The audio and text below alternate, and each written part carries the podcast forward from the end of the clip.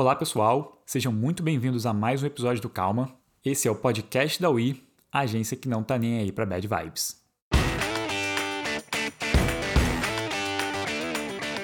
Para quem ainda não me conhece, eu sou Henrique de Moraes, um dos fundadores da agência, seu host por aqui, minha missão é fazer mais perguntas do que dar respostas. E sinceramente, é bem difícil para alguém tão ansioso e prolixo quanto eu. Para me ajudar nessa missão, eu trago convidados das mais diversas áreas e origens para bater um papo sobre vida pessoal, carreira, ansiedades, felicidade e, de verdade, qualquer outro assunto interessante que surgir. A agenda aqui é não ter agenda. Vale lembrar que no nosso site você encontra notas, links importantes e transcrições desse e de todos os outros episódios. Basta acessar ui.digital calma. Mais uma vez é wee.digital calma. E se quiser interagir comigo ou saber mais sobre a agência, os links para as redes sociais vão estar aqui na descrição do episódio. O convidado de hoje é o Tobias Chanan. Tobias fundou em 1997 a Emporium Body Store, uma loja de cosméticos muito à frente de seu tempo que ganhou o Brasil. Nela, Tobias pôde testar os limites de sua criatividade e desenvolver suas habilidades como empreendedor e líder. O resultado a empresa foi vendida para a L'Oréal Brasil em 2013, se tornando a The Body Shop Brasil, onde Tobias atuou como CEO e membro do board. E aí, só um parênteses, Tobias andava com o livro da Anita Roddick, fundadora da The Body Shop, debaixo do braço de tão fã que ele era. Ou seja, isso aí foi a realização de um sonho para ele. E para quem nunca ouviu falar de Anita Roddick, vale a pena buscar sua biografia e descobrir essa empreendedora fora de série que lá atrás criou essa marca aí, The Body Shop, que impactou imensamente o planeta de maneira positiva quando ninguém sequer falava sobre isso ainda. Bom, voltando para cá, hoje Tobias é cofundador e co-CEO da Urban Pharmacy, food tech brasileira que tem como missão salvar a saúde do planeta por meio do alimento e incluir mais plantas saudáveis e saborosas na vida das pessoas. A trajetória do Tobias é repleta de histórias surpreendentes e até engraçadas, mas com muitas lições de empreendedorismo quase que filosóficas. Vale a pena ouvir esse bate-papo com muita atenção, então sem mais delongas, vamos ao episódio. Fala pessoal, sejam bem-vindos a mais um episódio do Calma. Esse episódio tá especial. Eu estou muito bem acompanhado aqui porque além de um super convidado que eu vou apresentar já já, eu estou aqui também com a queridíssima Bibi, que trabalha com a gente na agência e ela é aí super fã do convidado de hoje. Então, assim, né? ela que inclusive fez essa ponte, não podia deixar de participar desse bate-papo. Então, uma conversa um pouquinho diferente hoje. E para apresentar o convidado de hoje, aliás, antes, bem-vinda, Bibi. Como é que você está? Tá tudo bem muito hoje? Obrigada, Henrique. Você está bem? Estou muito, muito feliz, muito orgulhosa de fazer parte. que bom. Vamos lá. Então, trazendo aqui para o nosso convidado de hoje, eu vou começar com uma frase que, é, quando eu estava fazendo a pesquisa para o podcast, eu ouvi, eu achei sensacional, que é, nós tomamos a decisão do melhor combustível para os nossos carros, mas não pensamos no combustível que colocamos para dentro do nosso corpo. E essa frase é do Tobias Chanan, fundador da Urban Pharmacy, o cara que quer redefinir o futuro da alimentação. Então, seja muito bem-vindo, Tobias. Legal, Henrique, muito obrigado. Prazer estar aqui com vocês, Bibi, super querida. Uh, vai ser muito legal esse bate-papo. Estava ansioso aí para pelo nosso encontro. Que legal que rolou. Show, maravilha. Bom, vamos começar, cara, é, falando lá de 97, início da Emporium Body Store. Eu queria entender, assim, né, tipo, de onde veio a ideia, a vontade de criar uma empresa de cosmético? Por quê, né, assim, de onde surgiu isso tudo?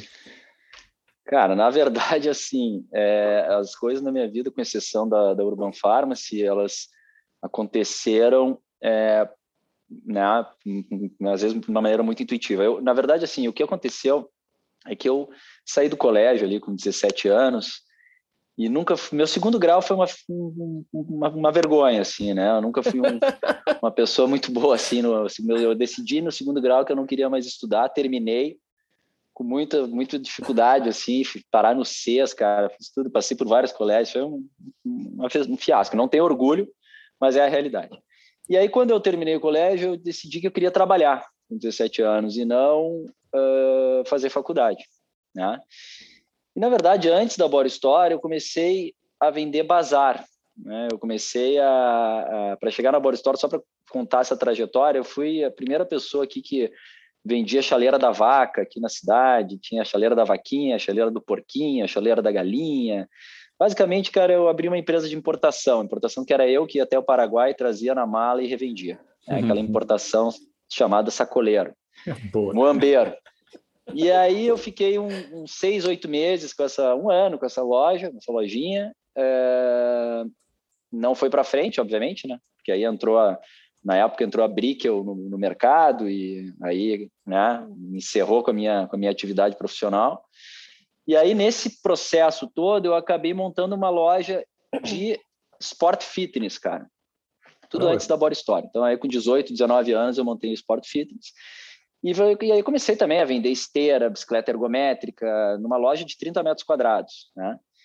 É, suplemento e tal. E achei genial assim a ideia no primeiro momento, porque eu pensava, pô, não tem nem. Era uma loja de shopping, né? É, só para voltar um pouco, para não ficar confuso, na realidade, assim, eu, eu venho de uma família de, de árabes com italianos. Os meus pais, eles tiveram comércio de confecção feminina, roupa, por muitos anos em Porto Alegre. Tinha uma indústria e tal. E eles tiveram algumas lojas de shopping. E uma dessas lojas, ela tava, não estava performando e tal, eles iam entregar para o shopping, e foi aí que eu entrei com a ideia de assumir essa loja e comecei a vender esse bazar. Só que aí o bazar também não rolou, né? E aí eu digo, bom, então vou fazer o seguinte, como não tem nenhuma loja de sport fitness aqui no shopping, tá aí uma baita sacada, vou botar uma loja de sport fitness no shopping aqui, né, em 30 metros quadrados, coloquei esteira, bicicleta ergométrica. Só que eu não sabia que não tinha nenhuma loja de sport fitness porque não fechava a conta. Né? Fui descobrir isso depois, quando já não estava mais fechando a conta, quando eu já estava com dificuldade de pagar o aluguel. Né? E aí, é aquela luta, né, cara? Eu, eu não, não, aquela teimosia de não ouvir muito, né?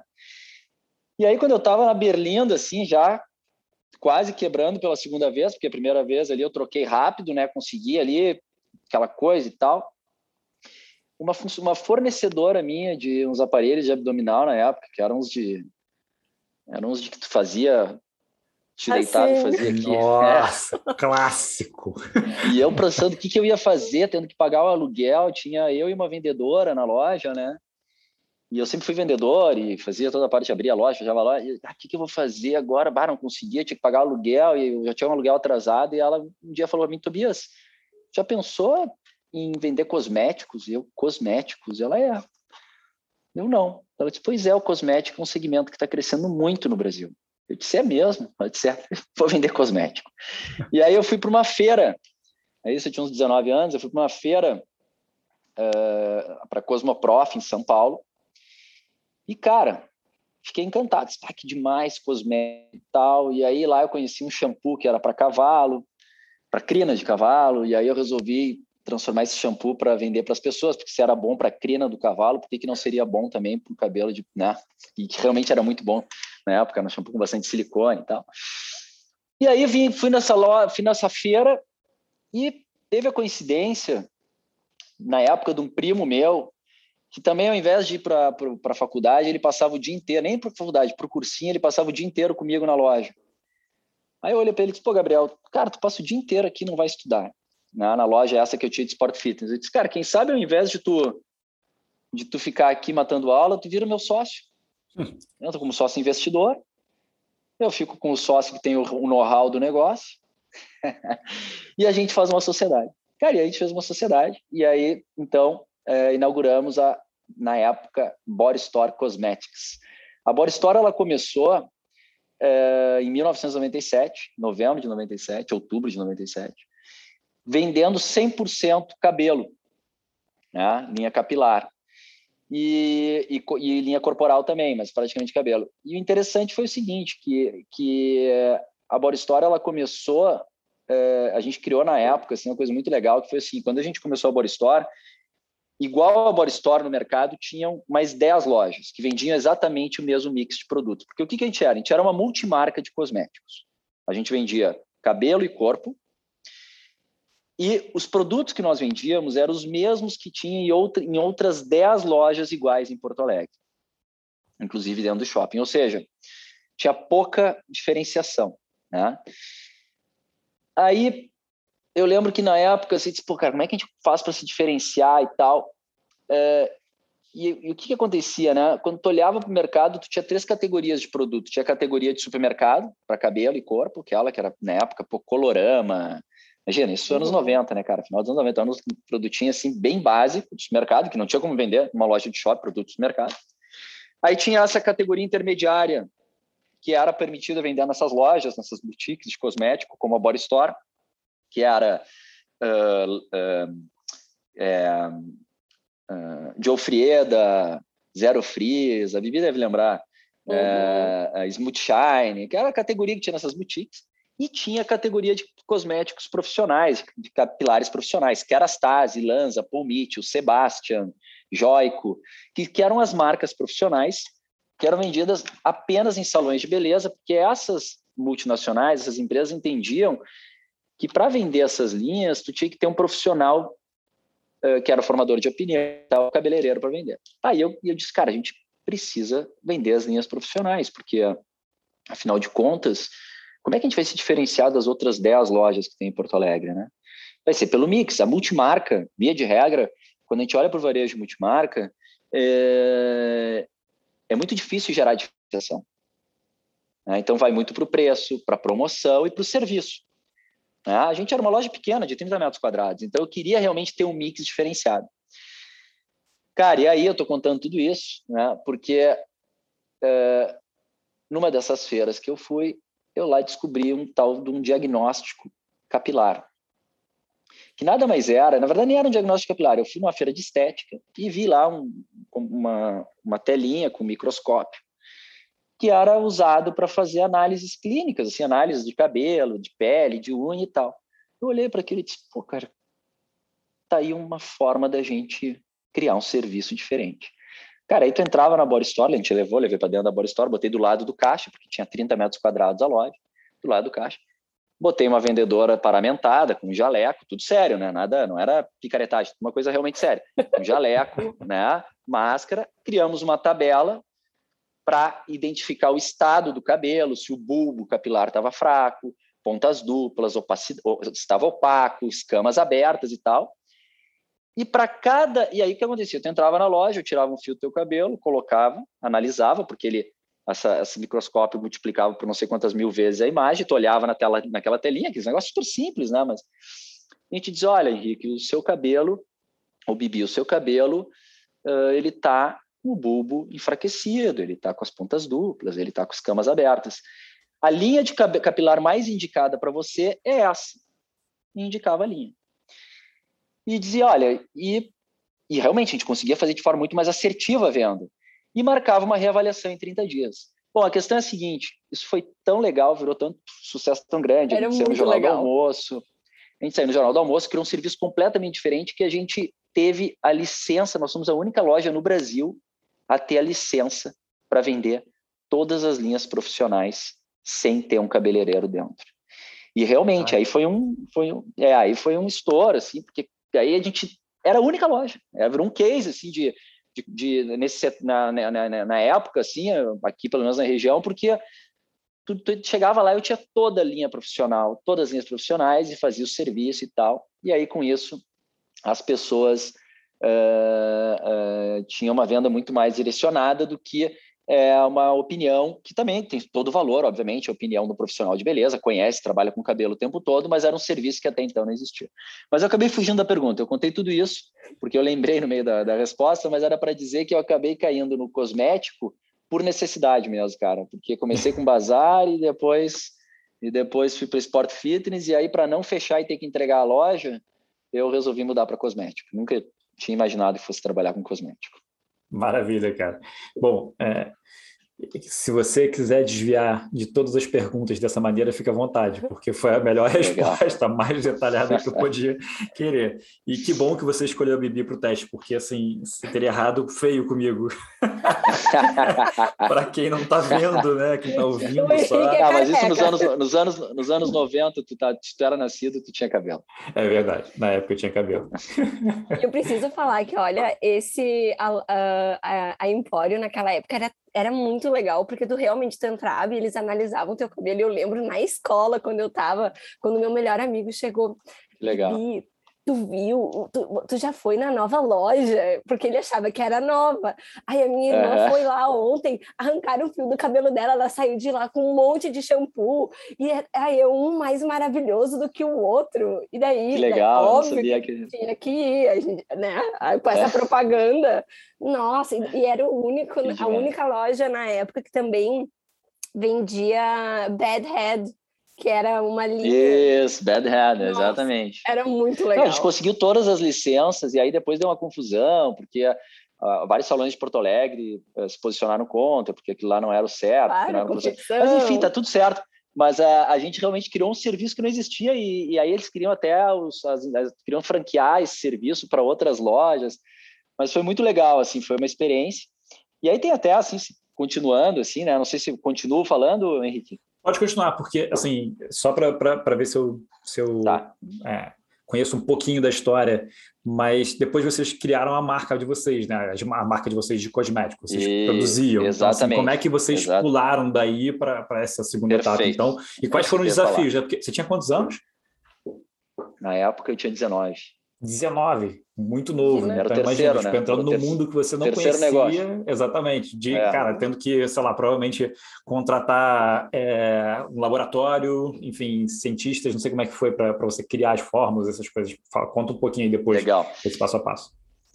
Claro. Não, aí o que aconteceu foi o seguinte, aí a Body Store é, realmente conseguiu se diferenciar muito no mercado, a gente aí estava num momento muito bom, porque como era 100% importado, o dólar na época era 1,10, 1,20. Imagina, eu peguei essa época, né? Uhum. Então eu conseguia vender um produto de alto valor agregado a 24 reais, 25 reais. Eu lembro até hoje, um shampoo, 19 reais. E com isso a gente abriu uma segunda loja na Galeria Independência, aqui em Porto Alegre, e abriu uma terceira loja com a inauguração do Moinhos Shopping. Cara, e estava tendo indo tudo bem com esse serviço do diagnóstico capilar. Nós éramos a única loja no Brasil e, e matéria e não sei o quê. E aí, lá pelas tantas, eu cheguei à conclusão que eu queria ter um restaurante. Com 20 anos de idade, a gente disse, cara, eu queria mesmo era ter um restaurante. Eu comecei a ficar muito frustrado. Ah, mas eu queria um restaurante. Já comecei, já estava me apaixonando pelas panelas, já fazia uns dois, três anos. Caralho, quero ter um restaurante. Como é que eu vou fazer? Lembro que eu falava pro meu pai, ah, pai, queria ter como é que vai ter um restaurante? Tu tá, tem loja, tu tem que pagar aluguel, tem funcionário. Ah, e aí, aquela, ah, já meio frustrado. Aí, eu viajei, fiz uma viagem para Califórnia de uma semana, e foi muita coincidência, porque foi exatamente ali por janeiro, por aí, fevereiro, eu estava na Califórnia, e foi minha segunda vez que fui para Califórnia, primeira vez, não lembro agora, o dólar que era 1,10, 1,20, foi para 3,60. Foi a primeira uh. disparada cambial que teve no Brasil. Imagina, hoje seria maravilhoso, né? Mas naquela época foi um absurdo, 13,60. E aí é, foi clássico, um momento clássico, assim, tá? Né? histórico, assim, que, que a gente viveu.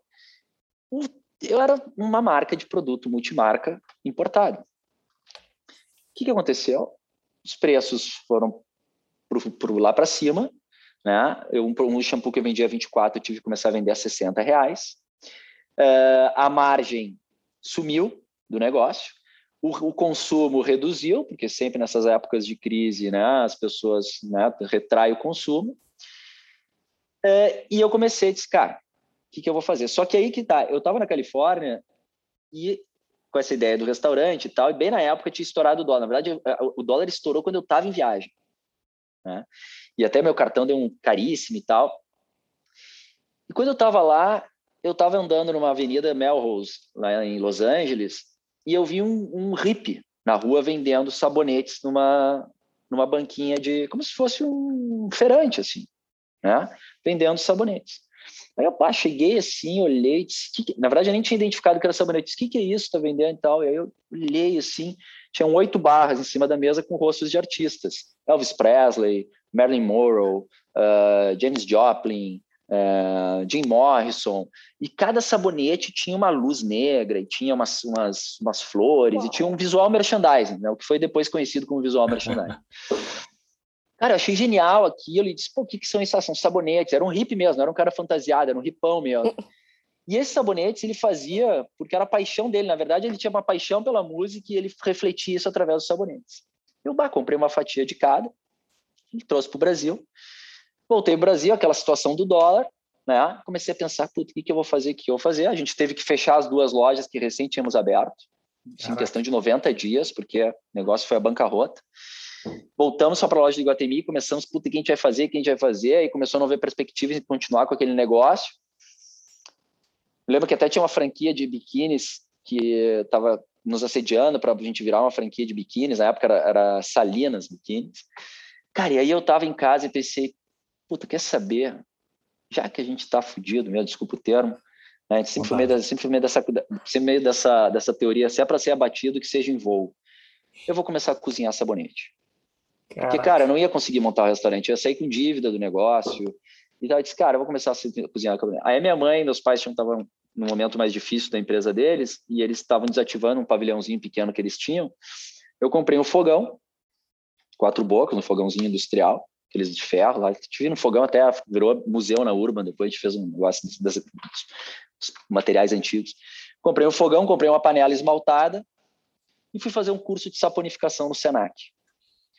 Aí fiz, cara, mas não é isso. Aí comecei a comprar literatura inglesa sobre sabonete, sobre um sistema que era o cold process, porque assim, o que eu queria fazer era cozinhar sabonete, eu não queria fazer um sabonete, eu queria fazer um alimento, eu queria dizer, cara, eu vou construir uma marca, eu vou, eu não ia construir uma marca, eu pensava, fazer, eu vou, eu vou cozinhar sabonete, eu vou cozinhar cosmético, ao invés de cozinhar comida, eu vou cozinhar cosmético. Só que eu pensava na comida, no sabonete como comida. comida. Nos cosméticos, então eu usava manteiga, leite de cabra, usava, cara, as, as, óleo essencial, usava as melhores matérias-primas porque era comida, eu queria entregar comida para a pele. E aí comecei a fazer e tal, aí descobri uma senhora no interior de São Paulo que fazia sabonetes do sistema antigo inglês, fui lá fazer com ela um curso, aí comecei a ir para tudo que é lugar, cara, e tal, estudar e tal.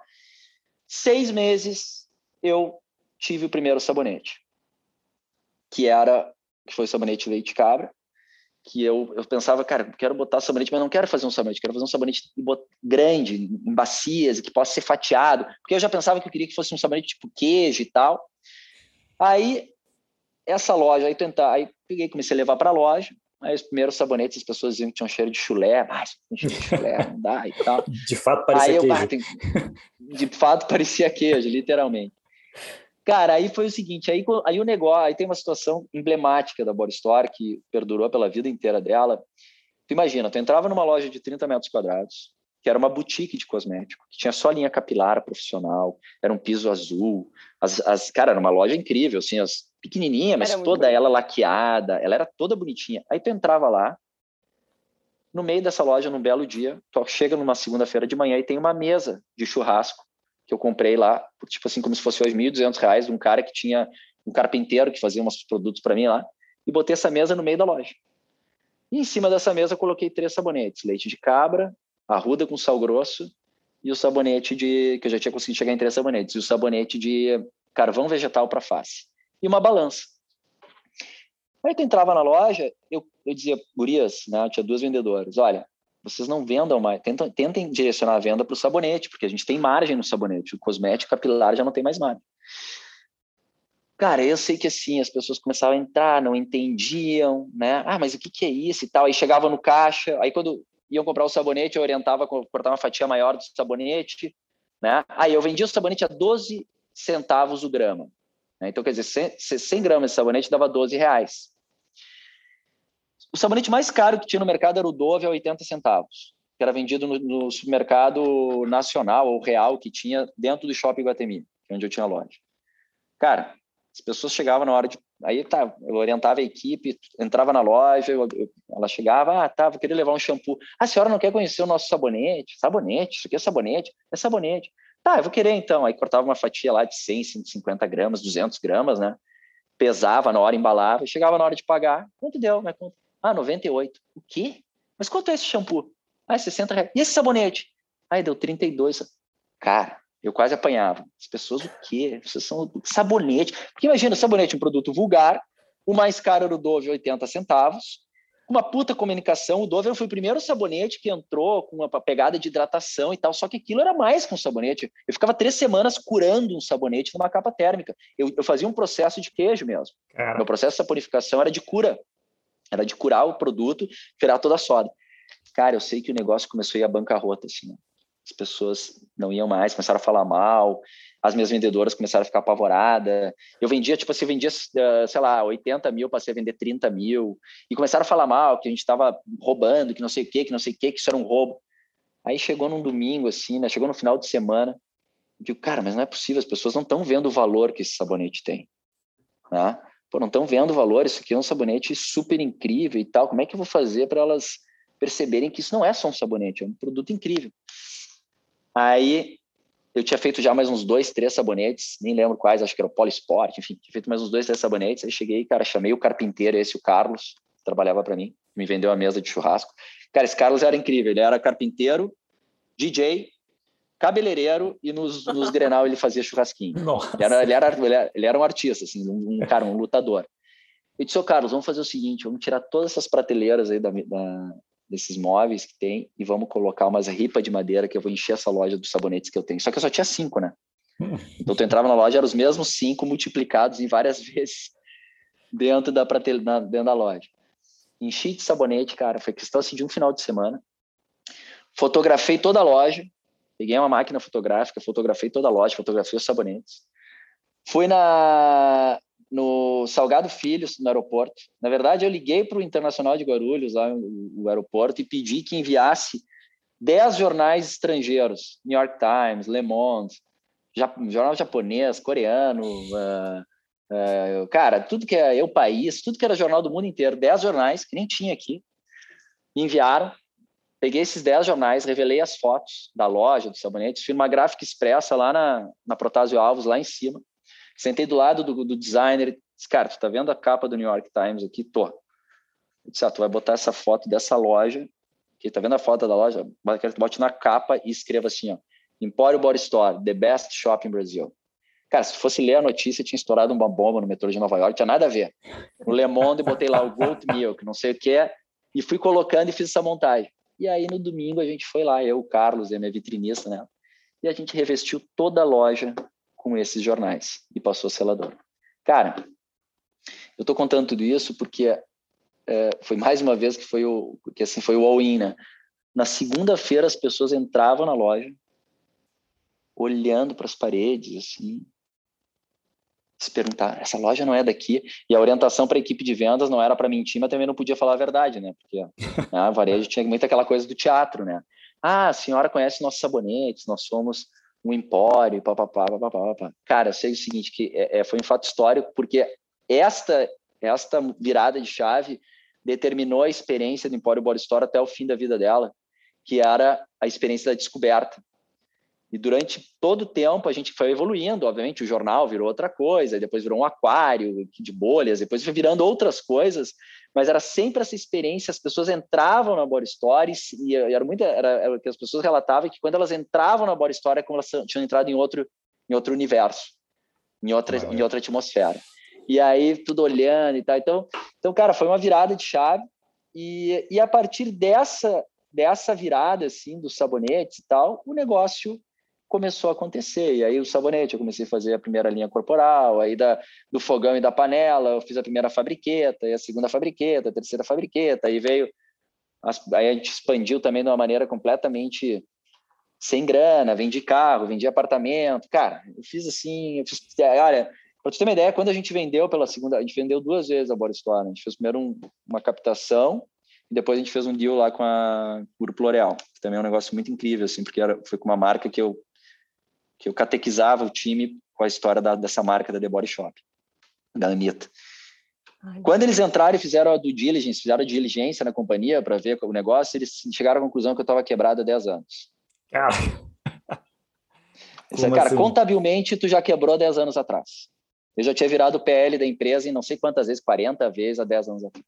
Eu tive um sogro que dizia, é, Tobias, tu, é, tu me lembra muito aquela frase, a coragem que a ignorância propicia. né? Porque eu nem, eu nem sabia. Eu nem imaginava que eu estava quebrado, cara. E a gente só acelerava, vendia carro, vendia apartamento e não sei quem, penhorava a casa de não sei quem. Cara, a gente foi muita loucura, assim. Mas, uh, mas no fim deu. Você, vocês ficaram esse. Até vocês pegarem esse primeiro round de investimento aí que você falou.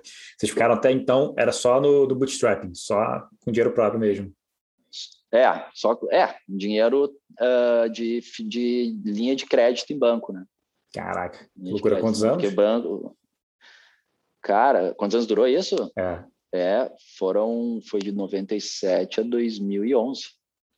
Cara, Cara eu tinha 30 anos, eu, eu devia 20 milhões.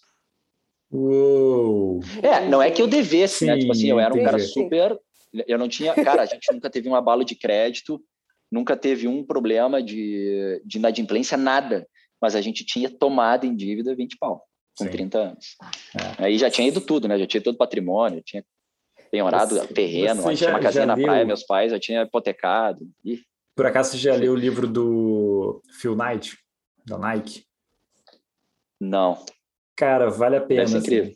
É, é muito bom o livro. É, logo no início, assim, já tem um trechinho que vale o livro inteiro para mim, que ele compara é, correr com empreender, né? Porque ele fala que assim, a corrida, de fato, se você for parar para analisar, ela não faz sentido, porque você não tem um objetivo. Você corre, você sai e corre. Ah, quantos? Você que define, sabe? Não tem, não tem uma, regra, não tem um jogo, não é igual jogar futebol, né? Tem 45 minutos para cada tempo e depois alguém sai vencedor. Não, você é você com você mesmo.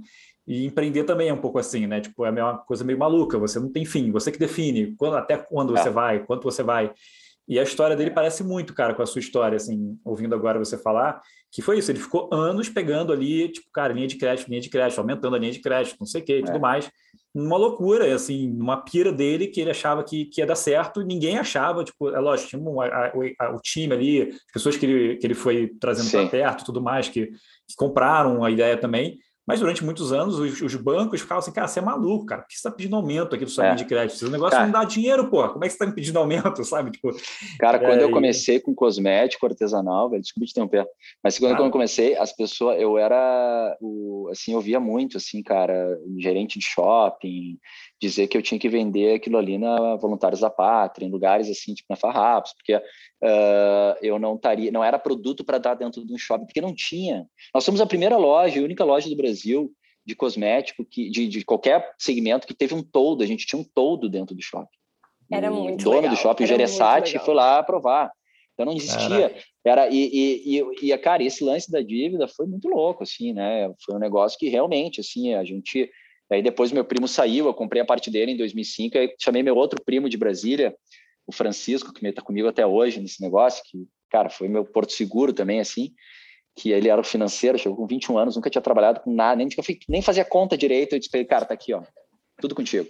E esse cara foi genial, porque ele realmente conseguiu, ele foi um grande empreendedor, ele empreendeu as dívidas, cara, a gente Cara, eu não tinha nem patrimônio, né? Assim, tipo, eu, eu tive um carrinho, aí vendi, tinha um apartamentinho de um dormitório, vendi, aí hipotequei a casa, meus pais tinham uma casa na praia, hipotequei a casa deles, não tinha dinheiro, assim, não era uma coisa, né? O Francisco hipotecou, hipotecou o apartamento dele, né? Que estava no nome da mãe dele, aí hipotecou não sei o que lá, e cara, foi um negócio, e realmente, o que a gente pensava, a gente tinha até uma, eu sempre, que a gente, a gente sempre falava assim, se ficar o bicho come, se correr o bicho pega, a gente dizia, cara, vamos correr Vamos correr porque tem chance dele não pegar. se ficar, ele come, se correr, ele pega, vamos correr.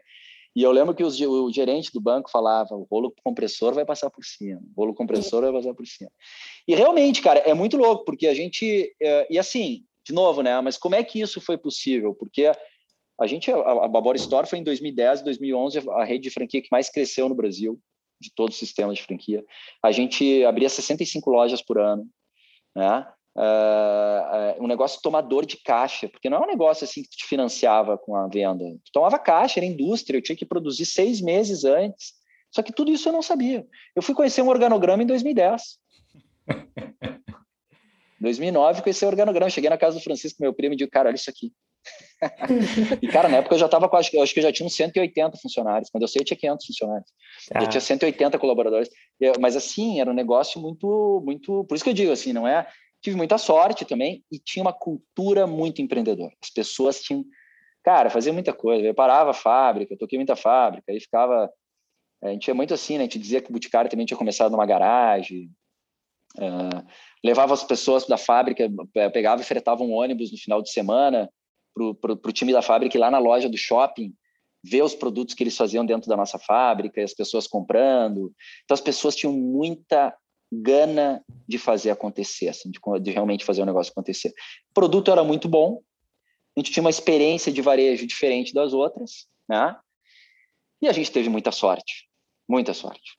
realmente, assim, muita sorte. Eu acho que essa, essa coisa que você falou, né, da coragem, é, da, que a ignorância é, proporciona, né?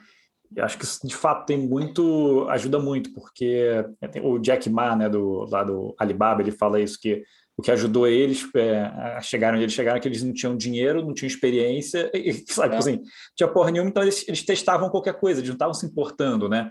E eu acho que um pouco disso, essa, essa ingenuidade é, que é diferente daquela Exato. pessoa que sem, tem um playbook e que vai seguir o playbook, sabe? Você foi completamente fora do playbook ali, tipo, cara, ah, vamos botar o todo, vamos fazer esse negócio do jornal, assim, que, tipo, testando coisas o tempo inteiro, né? E se não deu certo, beleza, descarta, vamos para a próxima. Né? Exato. Vamos, vamos testar, só não desiste, né? Tipo, o cara continua testando isso. Exato, cara. E, e, era, e era tão louco isso, e isso é muito verdadeiro que tu está falando, era tão louco que a gente não olhava o mercado, cara. Eu não sabia o tamanho do mercado. Quando a gente fez a primeira captação, a gente estava com 65 lojas. Quando o Hélio entrou, que foi um baita sócio, a gente deu um upgrade absurdo. Assim. Eu nunca tinha olhado o tamanho do mercado de cosmético no Brasil. Eu não olhava a concorrência. Cara, a gente trabalhava 18 horas por dia, né? Eu trabalhava de segunda a segunda. Eu abria a fábrica às 6 da manhã e saía às 9 da noite, 10 da noite, todos os dias eu e, e, e as pessoas todas. O que a gente pensava em fazer sempre era um produto cada vez melhor. E realmente, a Body Store os produtos da Body Store, quando a gente fez o negócio com a L'Oréal, eles ficaram impressionados com as nossas formulações, eram muito uh, uh, realmente elaboradas, assim, do tipo de, de matéria-prima que a gente utilizava, a qualidade. Nosso sabonete era, era impressionante, assim, era incrível. E a experiência de ponto de venda, né? E é muito isso que tu falou, era teste. Cara, eu, eu trazia lama da Jordânia. Bah Bom, faz muita coisa, assim. Eu vendia lama granel em potinho de. de... Eu lembro, eu lembro. Entendeu? Nossa, potinhos era de. muito fazer legal. teste de urina. Era um potinho de teste com, com rosca. E eu vendia, eu os caras da L'Oréal enlouqueceram com isso. Tu vendia grama, a, a lama, já, a, a granel, a, era tipo assim, acho que era 20 centavos o grama nem lembro, mas era 20, não, era, era, cara, era coisa assim, um potinho dava cento e poucos reais, um potinho, e a lama era boa, não é que eu cobrava muito, a lama, é a lama era, era boa, realmente muito boa. É a melhor frase que eu já ouvi desse podcast. mas é verdade, cara, e aí o que acontecia, cara, era um teatro, tu entrava, eu tinha um freezer que não tinha motor, mas ele tinha, um, era um freezer, assim, tu olhava aquele uhum. tipo de buffet, cara, porque era tudo, eu me inspirava na alimentação, e aí a gente botava o gelo seco em cima, e os potinhos, e aí tinha uma balancinha também, pesava lama, granel, aí tinha lama da Jordânia, tem essas fotos tudo. Né? Era sensacional. Então, isso é o que tu falou. Era, nossa, é, era assim, era é. um paraíso para qualquer taurino, porque é, tudo remetia é. comida, daí dava vontade, tudo dava exato. vontade de comer. Ah, era, é. era sério, era sensacional. Não, tinha, cara, a gente desenvolveu uma linha, a gente desenvolveu uma linha, uma linha erótica, que eram umas barras de massagem, umas geleias. Comestíveis. Eu... Comestíveis, lambíveis, e aí era muito legal, umas senhoras super distintas distintas entravam na Body Store, compravam sabonete, compravam o sal de banho, compravam a linha corporal e chegava no caixa, eu vou querer aquela geleiazinha de cereja também. Disfarçadamente. Elas compravam as outras coisas só para disfarçar. Né? É. Não, e cara, foi tão bonitinho. Foi eu vou dar para minha sobrinha, para minha neta. É. é, exatamente, cara, muito legal, velho. Vai. Então foi, é como tu disse, cara, não tinha muito limite, né? E para ter uma ideia, eu fui conhecer a vigilância sanitária e já tinha nove lojas. Né? parou, na, parou na frente da fábrica lá, uma Kombi branca, pensei que era ambulância, pensei que era qualquer coisa, menos a vigilância sanitária. Chegou lá, e... mas eles foram muito bacanas. A gente também, por isso que eu digo, cara, a gente, eu acho assim, ó, como a gente sempre fez algo muito íntegro do ponto de vista ético, assim, muito ético. O produto era muito ético. Uh, uh, os valores da companhia. A gente nunca foi uma empresa convencional, nunca foram quatro valores. Eu tinha pavor disso. Ah, valor, disciplina. Cara, a gente botava nunca diga não, uh, venda com paixão, sei lá, a gente, tudo, a gente só botava os valores que a gente eram 10, que a gente acreditava. Era tudo uma cultura muito densa e um produto muito forte, né? E uma experiência assim muito incrível. Então, pô, até mesmo a vigilância sanitária chegou lá e disse: "Olha, vocês não podem fazer isso. Eu estava produzindo lá um carpete, né? Aí nos deram tempo para se regularizar. Depois a Body Store virou outra, outro nível, né? Imagina, a gente né, fez um negócio com L'Oréal. Mas eu quero dizer assim que foi no início, cara, foi isso aí mesmo que tu está dizendo. Não tinha muita, não, não ficava, ah, isso pode, isso não pode, não fazia essa, essa equação, assim, não tinha essa, essa lógica. Boa. Mas o bacana também, assim, até para quem não é de Porto Alegre, do Rio Grande do Sul, não conhece, não, não teve oportunidade de conhecer todos esses ambientes e passar por todas essas experiências de consumo uh, que o Tobias sempre proporcionou. Assim, ó, isso é comum em, em, todos os negócios que pelos quais uh, ele passou, porque assim, ó, na Urban Pharmacy é, é, é aquilo, uh, era aquilo quando tu entrava, ai, tu tá assim, ai, num, num, lugar especial, num lugar diferente, num lugar que é aconchegante e as, toda a equipe, é, sim, e eles tinham é. também era muito legal. Eles uh, tinham livros que as pessoas podiam pegar emprestado.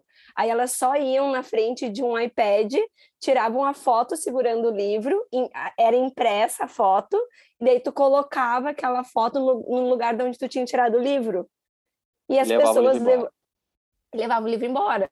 Então, sério, tirava foto é com o livro, era We Love You to Share It, tu tirava foto com o livro, imprimia a foto, deixava a foto no lugar do livro. Então, do, tu olhava para Boris Traurba, era um monte de fotos no lugar dos de na capa dos felizes. livros.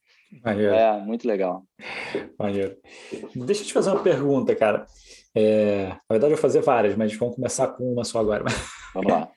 É, assim, pelo que eu que eu pude entender um pouco de você, né, assim, é, tem essa veia muito criativa. E o que que depois que a loja foi crescendo, o quanto você conseguia ainda participar, o quanto você é, tentava participar da criação dos produtos, quanto você se envolvia ainda, e também nessa, nessa toda parte de experiência, você estava envolvido em tudo o que acontecia? Como é que funcionava isso? Legal, boa pergunta. Cara, assim, eu, eu foi muito legal a experiência da Bora Store também, porque eu me dei, eu aprendi na Bora Store que eu não, eu não sou um, um presidente de empresa. Eu tive que ser por mais de 20 anos, né? Mas eu não sou um executivo que, que traz serenidade para o ambiente, eu não sou um executivo que planeja, eu muito impulsivo, né? Claro, hoje eu estou bem mais maduro, mas assim, e menos, hoje seria menos ainda presidente, mas na época eu, uh, eu realmente tive que, eu, eu me envolvia, eu praticamente, a minha, a minha melhor, a minha entrega mais, que eu mais me envolvia era no desenvolvimento e direcionamento de produtos né? É, muito na parte de pessoas também é, e, e, desenvolvimento de ponto de venda. A gente fazia tudo dentro da Bora Store, como a gente faz na Urban. A uhum. Urban a gente fez dentro de casa, a Bora Store a gente fazia dentro de casa, tudo a gente, toda a parte de criação toda assim dentro de casa. Mas eu dedicava 70% ou 60% da minha rotina cumprindo aquela, aquele papel de presidente que tem que ter, que Sim. é ah, olhar os números, né, toda a parte mais uh, uh, operacional do negócio. Então, cara, o que eu acabava tendo que fazer era trabalhar às 16 horas por dia.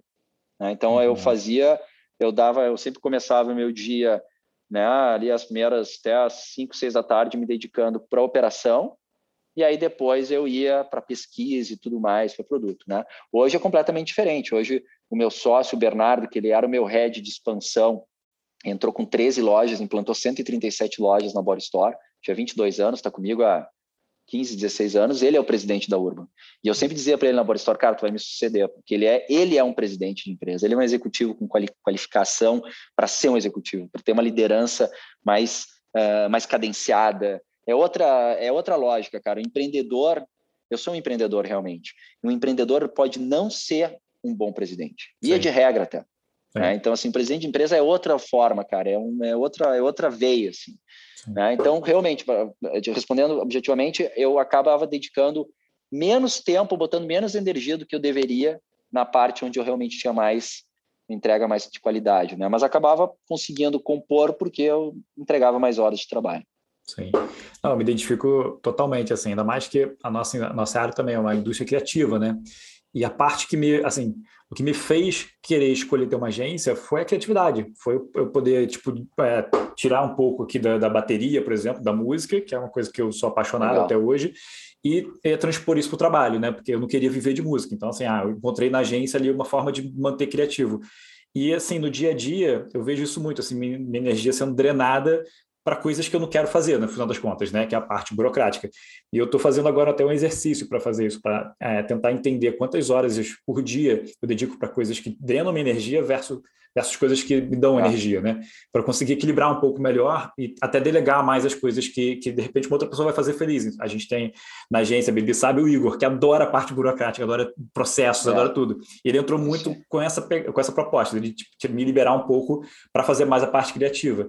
Porque, por exemplo, isso aqui é uma coisa que eu adoro, que, que renova minhas energias. Bater esses, esses bate-papos aqui com pessoas que eu, que eu admiro, que eu gosto, sabe? Tipo, e que eu consigo aprender muito, para mim renova. E acaba que, assim, é trabalho, mas nem parece, né, para mim, no final das contas. Sim. É, assim como é, outras e, coisas. E é, bem, e é, bem, como tu falou, cara, é que não tem como, né? Não tem Sim. como. Nisso o cara faz tudo, né? E é, e é o contador, é o vendedor, é o entregador. Eu, eu é, é bem isso que tu está falando. Eu assim, por isso é que a, a, Urban eu comecei diferente. A Urban eu eu fui atrás, eu convidei alguns executivos que trabalhavam comigo para serem sócios e, e, aí eu fiz um time muito complementar. Eu acredito muito, cara, tem sócio desde os meus 17 anos, então eu acredito muito em sociedade e acho que a sociedade ela pode resolver esse, essa questão da gente ser uma sociedade complementar. É desafiadora, Sim. mas é bastante uh, eu acredito, né? Sempre funcionou assim. Mas é, cara, eu para ter uma ideia, quando eu tinha Sport Fitness, eu fazia também eu fazia entrega, montava bicicleta ergométrica na casa das pessoas, cara, era uma. No final das contas, cara. assim, a gente tá, tá, tá tentando chegar no ponto onde a gente vai fazer o que a gente quer fazer, né? E a gente, é, o sonho é nosso, exato. a gente tem que construir ele também, não tem jeito. É tipo assim, ah, vou fazer exato. um barco. Eu quero, eu quero ter um barco, mas eu não tenho porra nenhuma, não tem como comprar. Constrói é. aqui, uma hora você vai ter um barco. Exato, exatamente. É isso mas, aí. É, deixa eu te fazer uma pergunta, cara. Você é, contou aí um pouco dessa loucura que era né, sua, sua jornada de trabalho na época, enfim, a correria danada, infinitas horas de trabalho. E eu tenho a sensação, né, pelo menos vendo um pouco do, da sua rotina hoje em dia, que você conseguiu equilibrar um pouco melhor as coisas. Ou é só impressão minha? Como é que como é que tá essa sua sua relação com o trabalho hoje? O que que mudou assim? O que que você mudou intencionalmente, inclusive, né, né com a experiência Sim. de trabalhar tanto? Cara, eu, eu mudou bastante. Eu hoje realmente tenho uma entrega de muita qualidade, assim, muito mais qualidade do que eu tinha. É que assim, a Body Store era era uma patrola, assim, por isso que eu digo assim, era, cara, era, eu era meio daquela teoria e que não, eu não acho boa, sinceramente, hoje eu vejo, era daquela teoria, eu jogava todos os ovos na parede, via qual que não quebrava e esse ficava no time. Então era uma coisa assim, era muito, era muito, era muito pesada, assim. Hoje, cara, eu, eu, eu consigo equilibrar muito. Eu falo da música, eu sou apaixonado por música, eu toco cavaquinho. Então, eu toco meu samba, eu remo todo dia de manhã cedo. E, e não deixa e não deixo nenhuma entrega uh, a desejar. Né? Hoje, na Urban, eu me dedico ao desenvolvimento de produto, toda a parte de direcionamento e, e a parte de produto, ela é, sou eu que faço. Uh, toda a discussão mais estratégica e conceitual, de branding, né, eu participo das reuniões mais tem uma pauta que precisa que eu participe, eu participo, né? Estou uh, muito dentro da companhia, respiro a companhia o tempo todo, tenho essa paixão, é um sonho da minha vida inteira, né, empreender alimentação. E eu queria, nós criamos um modelo, eu e o Bernardo, cara, que é de co-CEO. Então eu sou, eu faço uma dupla de CEO com o Bernardo, que eu acabo, ele ele pega mais toda a parte de liderança, time, estratégia, uh, uh, também estratégia, mas ele faz mais o dia a dia da companhia. Ele faz mil, milhão de vezes melhor do que eu fiz em qualquer época da minha vida.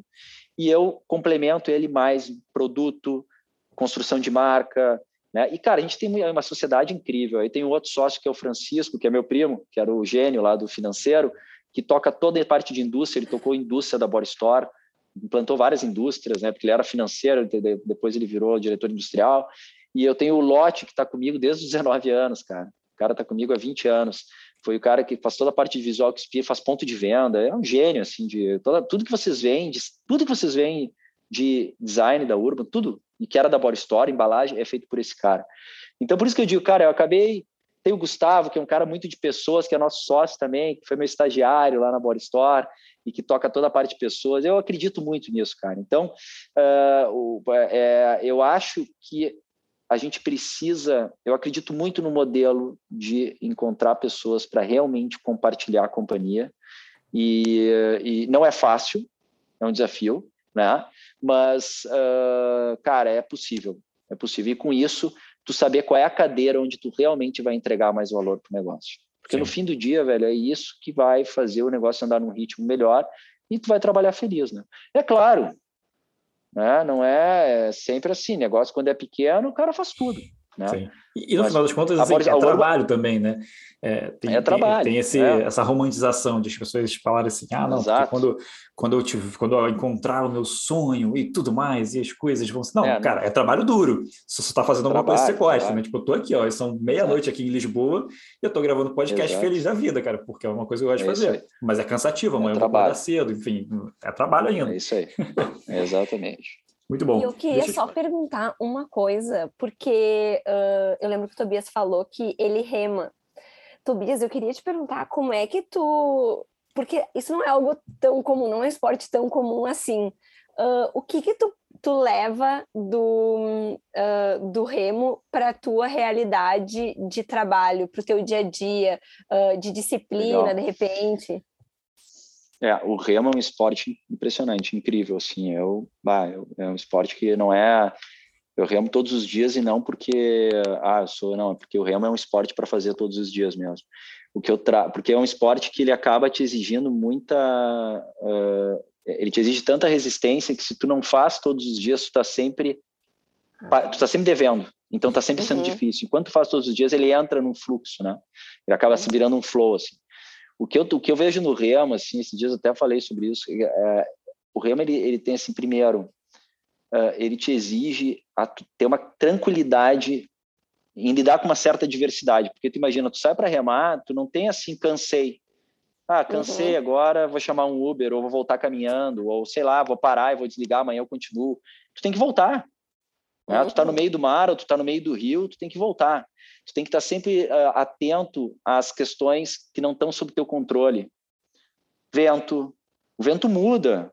Né? Canso de remar, o vento virou, virou para sul, está em norte, está em leste, aumentou, está entrando uma rajada, uh, tem redemoinho, vai vir uma tempestade. Isso aí é, é, é né? então tem essa questão de lidar com a, com a, com a imprevisibilidade, né? Com essa questão de tu, de tu, de tu realmente ter que manter a calma em vezes que tu não. Quantas vezes eu estou remando e digo, cara, puta, eu não aguento mais, falta ainda 7 quilômetros, falta ainda 6 quilômetros, falta ainda 3 quilômetros, e aí tu tem que lidar com aquela sensação, e não adianta diminuir o ritmo, porque se diminuir o ritmo vai levar mais tempo a chegar. E também não adianta acelerar o ritmo, que daí tu vai, vai morrer no meio. Né? Uh, tem uma coisa de equilíbrio, muito importante, tem que manter o equilíbrio, não só psíquico, mas o equilíbrio físico também, para que tu consiga te manter naquele barco e não virar, né? lidar com, a, às vezes, com situações de risco, assim, então, é, de, de, perder um remo numa remada, quebrar um pedaço do barco, né, de perder, Nossa. já me aconteceu de sair para remar na neblina e me perdi, Caraca. E eu, é, aconteceu uma travessia que eu fiz, eu quis dar uma de machão, tipo assim, ah, não vou ir seguir todo mundo, vou pegar esse atalho, que eu nem conhecia a travessia. Atalho que eu nunca tinha feito.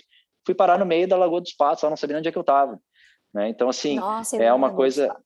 É, então, então é muito comum, assim, tu, tu ter que... Então, acho que o remo é um esporte que traz muitas... Uh, traz muitos aprendizados assim e, e para a vida. É incrível é incrível assim, resiliência te, também te, né? muita resiliência uh, equilíbrio, como eu disse equilíbrio muita uh, coragem tá, ele exige também porque querendo ou não tu tá sempre tendo que força né? Tu tá sempre ali remando. Aquela tem aquele termo né? Pô tô remando. Como é que tá bah hoje eu tô remando né? É aquela uhum. sensação que tu tá remando. Ah tô remando para terminar não sei o que então é isso aí o remo é isso né? É tu conseguir te conectar. E, e, eu acho que o que é mais legal é que te conecta com a natureza, né?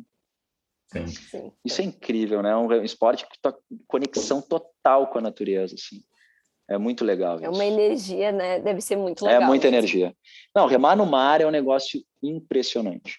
A energia do mar, assim, porque tu rema, gente, eu entro 5 quilômetros, a gente anda 7 quilômetros, então tu tá no alto mar, é outro mar, assim, sabe? Aquela energia ah, é um é outro é, é, é impressionante, assim, é apaixonante.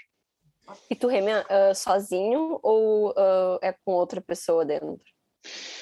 Eu remo sozinho, que é a canoa havaiana, né? Mas a gente tem daí, uhum. a gente treina a canoa havaiana, eu treino sozinho, e tem uma modalidade que a gente compete em duas pessoas, que é o C2, e agora a gente está competindo com uma canoa de três também, que é V3. Bacana. Maneiro. É, eu ouvi você falar assim, né?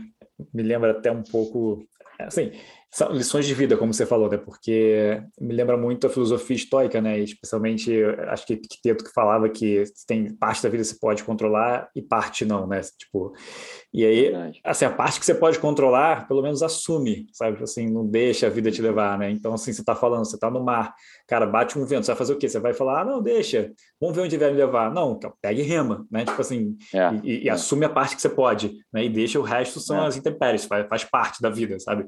Dá de fato, fazer tração paralelo para tudo na vida, né? Assim, qualquer coisa. É isso, isso, empreender tem isso, enfim, viver tem isso, é, enfim, é. relacionamentos. E planejar, né? É verdade. E planejamento, assim, eu que nunca fui muito de planejamento, o remo exige, assim, que tu olhe a previsão, que tu veja se o vento vai virar, se não vai, se vai entrar uma tempestade, porque o maior problema da remada é raio, né? Isso é perigoso, porque é carbono, tudo, os barcos, equipamentos, né? Sim. E também se vai soprar um vento muito forte, pega um, um, um, um, terral ali, né? Um vento de frente no mar, ele te é difícil, assim. Então, todas essas questões ele acaba te, te exigindo assim de planejamento mas é, é incrível é um esporte olha impressionante é, vamos entrar agora um pouquinho na, na Urban né que eu acho que tem bastante coisa uhum. para falar é, você pode de repente até contar um pouco de como surgiu né porque você já falou que você sempre foi apaixonado então pela, pela culinária mas de onde veio assim depois como é que resolveu de fato empreender nessa área é, Legal. E, assim, eu queria muito perguntar, cara, se você puder falar um pouco sobre as fazendas urbanas, que eu achei assim Legal. muito sensacional e eu queria entender um pouco melhor como é que funciona e até para falar um pouco, Legal. passar esse conceito adiante que eu achei bem, bem interessante. Bacana. Cara, a Urban, ela, ah, na verdade, assim, eu é, só para fazer um fechamento, quando eu saí da Bora Store ali, que nós fizemos aquele, aquele negócio com a L'Oréal, para lançar The Body Shop no mercado, que aliás foi uma coisa incrível, porque eu conhecia The Body Shop desde 2001, andava com o livro da Anita Roddick, que é um livro que eu vou indicar, que é o meu jeito de fazer negócios, que para mim era, era foi a maior empreendedora que já existiu, porque ela foi a primeira empreendedora que na The Body Shop que uh, usava o negócio para financiar causas que ela acreditava, causas socioambientais. Uhum. Cara, foi na década de 70. Essa mulher, para tu ter uma ideia, ela pegava as principais linhas de produtos e colocava rostos de pessoas desaparecidas ao redor do mundo quando ela tinha mil e poucas lojas. Era a loja, era a marca mais querida por todos os artistas, então foi a marca mais valiosa do mundo por muitos anos, monomarca, porque por causa disso ela pegava, ela transformava a, a Body Shop, a, a, a loja, a rede, a marca, para financiar causas né? De, cara, de empoderamento da mulher, de, uh, desenvolvimento de community fair trade, que depois, pô, a Natura tem uma, um altar da Anitta lá dentro, né? Que eles se, se, inspiraram.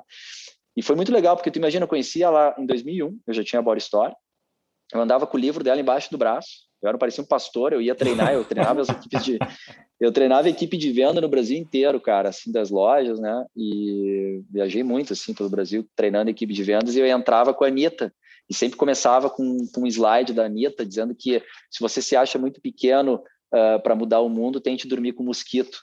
Ela dizia, né? E, e, e aí, cara, tu imagina, de, é, 12 anos depois, é demais. 12 anos de, depois, ela bate na, os caras batem na porta e, e querem fazer uma sociedade com a The Body Shop. A Anitta tinha falecido, a L'Oréal comprou a companhia, a The Body Shop tinha envelhecido, do ponto de vista assim, precisava se renovar, estava faltando uma alma e eles entenderam que a Body Store tinha essa alma e tinha essa renovação. Cara, tu imagina, uma marca que eu me inspirei a vida toda, né? Que a gente se inspirou a vida toda. Então foi uma, uma, um negócio muito incrível, assim, foi muito especial, foi realmente impressionante, porque quando era a mesma coisa que pegar um jogador da Várzea, não sei da onde, e o cara tá olhando lá, sei lá, o Maradona, né? E se inspira daqui a pouco Maradona diz, pô, cara, vamos jogar comigo aqui, tu, né? a gente faz uma dupla de ataque, né? E foi muito legal. E, e aí surgiu a oportunidade uh, nesse negócio que a gente fez, surgiu a oportunidade, eu tive uma, uma missão ali como CEO da companhia de entregar parte do rollout da rede, é, idealizar o ponto de venda e tal, e surgiu a oportunidade de eu deixar de ser executivo seguir como acionista da, da, da, da empresa no Brasil e a, empreender esse sonho antigo. E, na verdade, o que eu queria, né, o meu sonho era empreender, primeiro, uma marca que gerasse impacto realmente. Assim. Eu sou fã de algumas marcas, a Patagônia, sou fãzaço da Patagônia, uh, Tons, né, que era uma marca que eu adorava, The Body Shop. Então, cara, meu sonho era usar o empreendedorismo uh, a, pela paixão mesmo de gerar valor. Né? e eu tinha uma paixão pelo fala, alimento. Né? É, e eu tinha uma paixão muito grande pelo alimento. Eu disse, cara, como é que a gente transforma o alimento num, num vetor de transformação? E a primeira coisa que nós fizemos, quando eu chamei essa turma para ser sócio, a gente empreender juntos, foi fazer uma imersão na, na atual matriz de cultivo, produção e oferta de alimentos. Cara, e aí a gente foi, eu fui fazer, eu fiquei dois anos entre Europa e Estados Unidos, fazendo primeiro fazer uma formação em cozinha clássica lá em Milão, para conhecer a cozinha clássica, entender se a cozinha clássica ela estava alinhada com os valores da vida moderna, se realmente ela tinha preocupação ambiental, se realmente ela entregava saúde, né? Uh, e depois eu fui fazer uma imersão na vanguarda do plant-based. Passei pela Alemanha, fiquei um tempo em Berlim, um tempo em Amsterdã, depois eu fiquei um bom tempo na Califórnia, fazendo uma formação com Matthew Kinney, que é o principal chefe plant-based no mundo e tal. E fiquei dois anos fazendo essa formação com ele lá na escola dele, no Plant Lab. E, cara, o que ficou claro foi o seguinte, nesse processo todo de imersão, é que existia um gap entre a cozinha clássica e a cozinha da alta nutrição e impacto ambiental. Então, do lado eu tinha a cozinha clássica com sabor e prazer, e do outro lado eu tinha a cozinha de alto valor nutricional, o alimento como protagonista do meio ambiente, mas faltava sabor e prazer. Então, quer dizer, eu tinha do lado uma cozinha plant-based, incrível, isso tudo em 2015, né? 15 e 16.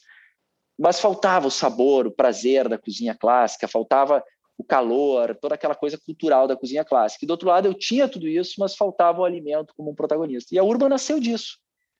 Nasceu desse gap de unir saúde, eh, de unir sabor e prazer com saúde e impacto ambiental.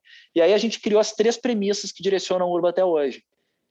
Todo o nosso negócio, a narrativa, o produto, tudo que a gente fizesse teria que entregar saúde, sabor e gerar impacto, ou seja, engajar uma cadeia positiva do alimento. E o conceito da Urban Pharmacy ele nasce disso. Né?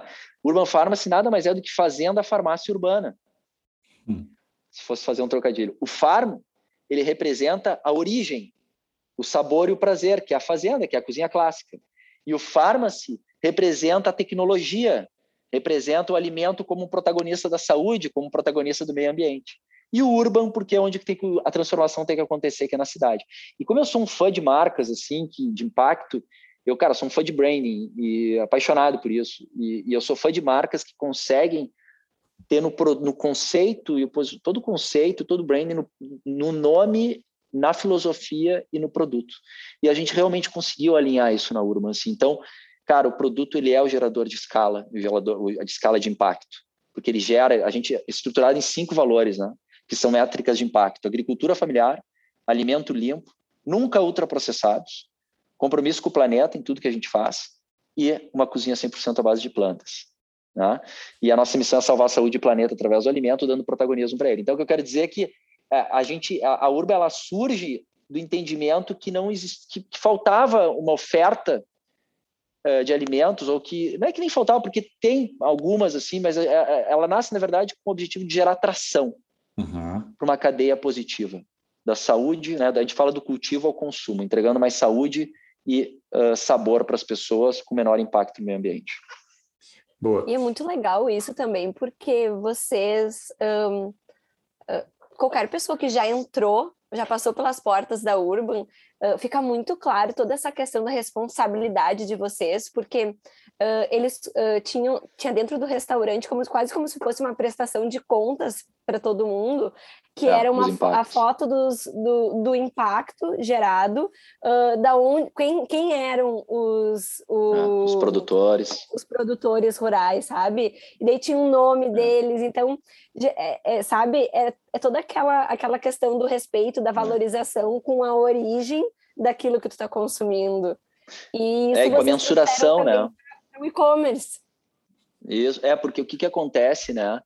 Uh, eu sempre fui muito crítico do restaurante, da operação de alimentação, que diz, ah, orgânico sempre que possível, uh, alimento de agricultura familiar. Assim, cara, a gente sempre definiu meta, a gente tem que gerar tanto de tonelada de consumo esse ano de alimento limpo, tanta tonelada de alimento. Então, sempre foram métricas de impacto e metas de performance para nós.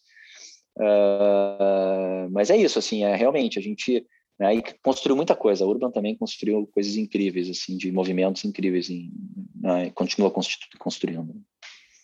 Muito legal. É, me lembrou até a, a, conversa que eu tive há pouco tempo, a gente só essa semana, inclusive, da, com a Alana Rox, e ela tem um restaurante lá em São Paulo chamado Purana, e no restaurante dela, eu, eu nunca fui, né, porque conheci a Alana, eu estava aqui já em Lisboa, mas pretendo ir em breve.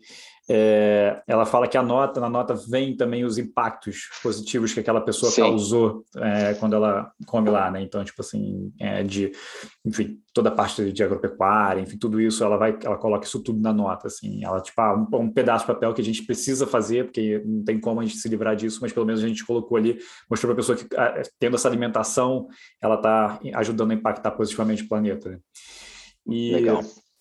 É, me fala um pouco, então, dessas fazendas urbanas, do, de como que funciona, como é que uma pessoa pode instalar uma dessas em casa, como é que é a instalação, como Legal. é que... Legal. É, a gente, a gente, esse projeto, as fazendas urbanas, ele nasceu numa imersão que a gente fez em Nova York, nessa jornada toda, onde a gente entendeu que a gente precisava desenvolver uma tecnologia de produção de alimentos mais próximo de onde iam ser consumidos. E aí ali a gente desenvolveu as, as próprias fazendas urbanas através da hidroponia, né, módulos de produção verticais, e a gente escolheu como, como uh, espécie a ser cultivada os microgreens, que são os microverdes, né? que nada mais é o microverde, o microgreen, nada mais é do que o, a, a, o, o, vegetal colhido uh, com 10, 12, 20 dias, 15 dias de vida. É onde o vegetal tem maior potencial genético, né, e, e, onde ele está com maior concentração de nutrientes. Isso tem vários estudos uh, que, que, certificam isso. A gente desenvolveu, a gente criou um modelo de fazendas, uh, fazendeiros urbanos, onde a gente colocou na casa de algumas pessoas e até alguns lugares, coworkings e tal. E esse produtor ele ele, ele teria uh, ele teria uma renda gerada a partir da venda e a gente chegou a vender para 42 estabelecimentos, é, chegou a ter, se não me engano, 18 ou 20 fazendas girando na cidade, mas em 2020 a gente descontinuou o modelo, hum. porque entendemos que era uma questão de foco, cara. A gente, o que que acontece para entender assim, ó? A agricultura urbana, ela, o que a gente aprendeu, né? Minha opinião sobre tudo que a gente aprendeu, a gente ficou quatro anos fazendo isso. É, que é pouco tempo, mas deu para ter, assim, teve bastante aprofundamento. Primeiro, a tecnologia de agricultura urbana no Brasil, ela ainda é muito, uh, muito incipiente quando comparada a outros lugares do mundo. Então, uhum. cara, a gente tinha que importar várias, uh, vários insumos e vários, vários uh, uh, peças para equipamento, porque não tinha nem da iluminação. Então, assim, não dá para comparar a, a, velocidade que a agricultura urbana tem no Japão, está tendo na Califórnia, está tendo lugares assim, cara, no Brasil é não tem. Então, assim, então, primeiro, né, é, acesso à tecnologia muito restrita. Ah, mas isso é uma oportunidade? Não poderia ser uma oportunidade? Cara, depende. O Brasil é uma região onde tem muito campo. Uma vez eu ouvi isso numa reunião que eu tive lá com o, com o, com o Pedro Paulo Diniz. Ele falou uma coisa que é uma grande verdade, cara. Ele disse, cara, o Brasil é um país que tem muita área para plantar. A agricultura urbana, ela vai para cidades onde tem pouca área. Então, quer dizer, Nova York, lugares onde são muitas cidades muito adensadas, que tem grandes rooftops, que, tem, que precisa realmente espaço para produzir alimentos. Aqui no Brasil, tu tem muita área para plantar, tem muito para desenvolver. A, a, a, gente sempre nos incomodava um pouco isso, assim, pô, a gente fazia nosso, o nosso vegetal, os microgreens, mas poderia comprar de um produtor orgânico. Então, a gente estava deixando também de gerar receita para a cadeia né? na medida que a gente... E assim, tá, o, o impacto ele é menor, porque tu reduz a distância, tudo isso é verdade. Mas, uh, por outro lado, também, tu está deixando de fomentar uma cadeia de produção né? que existe, uh, familiar e tudo mais. Tem uma outra questão também, que é a questão da viabilidade do negócio. O que acontece, cara? A tecnologia aportada e investimento no, no, na, na, tecnologia é bastante elevado. E o, e, o, e, o, e o produto que tu vende é de baixo valor agregado. Então, tu imagina, tu bota de pé uma produção de agricultura urbana, para fazer algo realmente relevante, tu vai fazer, são alguns milhões, ou centenas de milhões, e tu vai vender alface. né? tu, alface, tu vai vender rúcula, tu vai vender espinafre, tu vai vender e tal. Então, baixo valor agregado. né? Tu não consegue, tanto que eu conheci muita, conheci as principais uh, marcas de agricultura urbana e, cara, eles, todos eles tinham um preço acima do mercado, não conseguiam ter o preço abaixo do mercado, porque eles estavam numa zona urbana, por mais que eles verticalizassem e otimizassem aquele espaço, eles estavam vendendo um vegetal que era produzido por um valor muito menor, um custo Sim. muito menor, né? Então fica a dificuldade de ser competitivo por baixo valor agregado.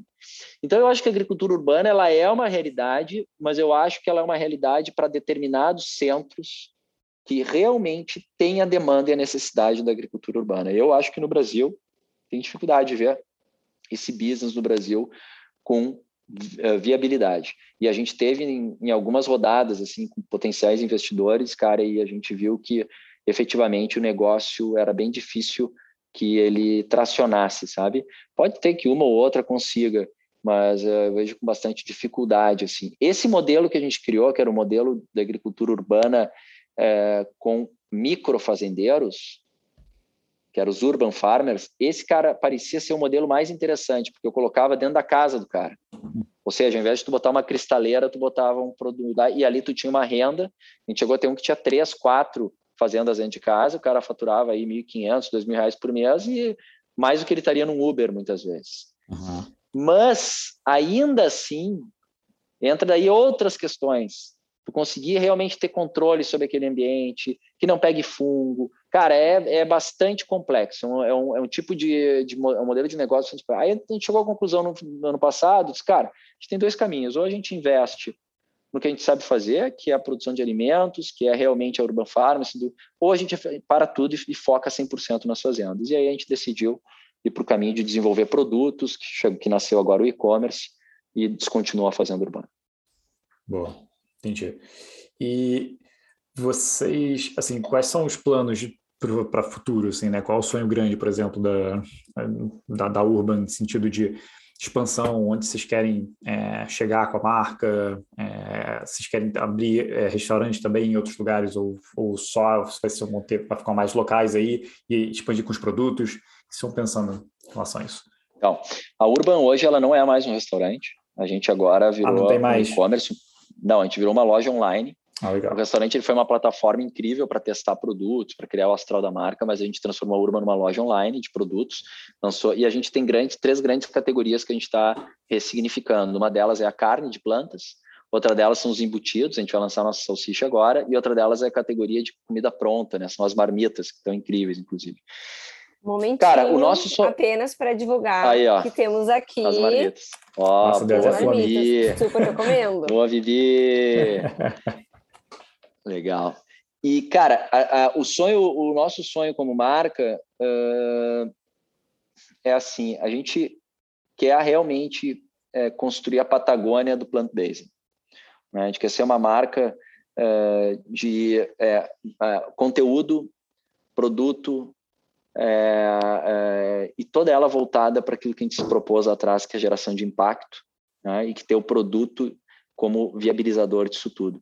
Mas a gente não quer ser uma marca que vai fazer só produtos plant-based, mas sim que vai gerar conteúdo, uma marca que vai construir relação com as pessoas. E quando a gente olha para o mercado, né, o Brasil hoje é o maior, uh, se não é o maior, ele tende a ser o maior consumidor de wellness, né, pelo comportamento. E o wellness hoje, quando a gente pensa, a porta de entrada para o wellness é, o, é a alimentação, e a alimentação plant-based. E não tem nenhuma marca no Brasil estruturada de uma maneira com qualidade, assim, com branding, com, com, com impacto, com portfólio, com envergadura para atender esse cliente. Então a gente quer ser essa marca, a gente quer ser a Patagônia uh, do plant-based realmente, assim, gerar impacto, ter envergadura de marca, portfólio, conteúdo, uh, produto, é, realmente né, ser uma marca que consiga criar vínculo com as pessoas e não simplesmente, o que não é simplesmente, o que também tem muito valor, mas não é, apenas é, se focar em, em substituir a proteína animal. Sensacional. Inclusive, fica a dica aí para quem estiver ouvindo não conhecer, é procurar o, o conteúdo né, de vocês, que é muito sensacional, assim, cara, vídeos super bem produzidos, informação muito relevante. Então, assim, é, fica uma recomendação. A gente pode colocar os links na descrição do episódio também, para ficar Sim. mais fácil para vocês é, encontrarem. Legal. É, então, assim, recomendo bastante. Pibi, como é que você está aí de perguntas? Tem alguma pergunta ou eu posso continuar aqui? Uh, eu queria só. Uma? Uh, fazer... Você está me deixando fazer eu, eu uma queria... pergunta?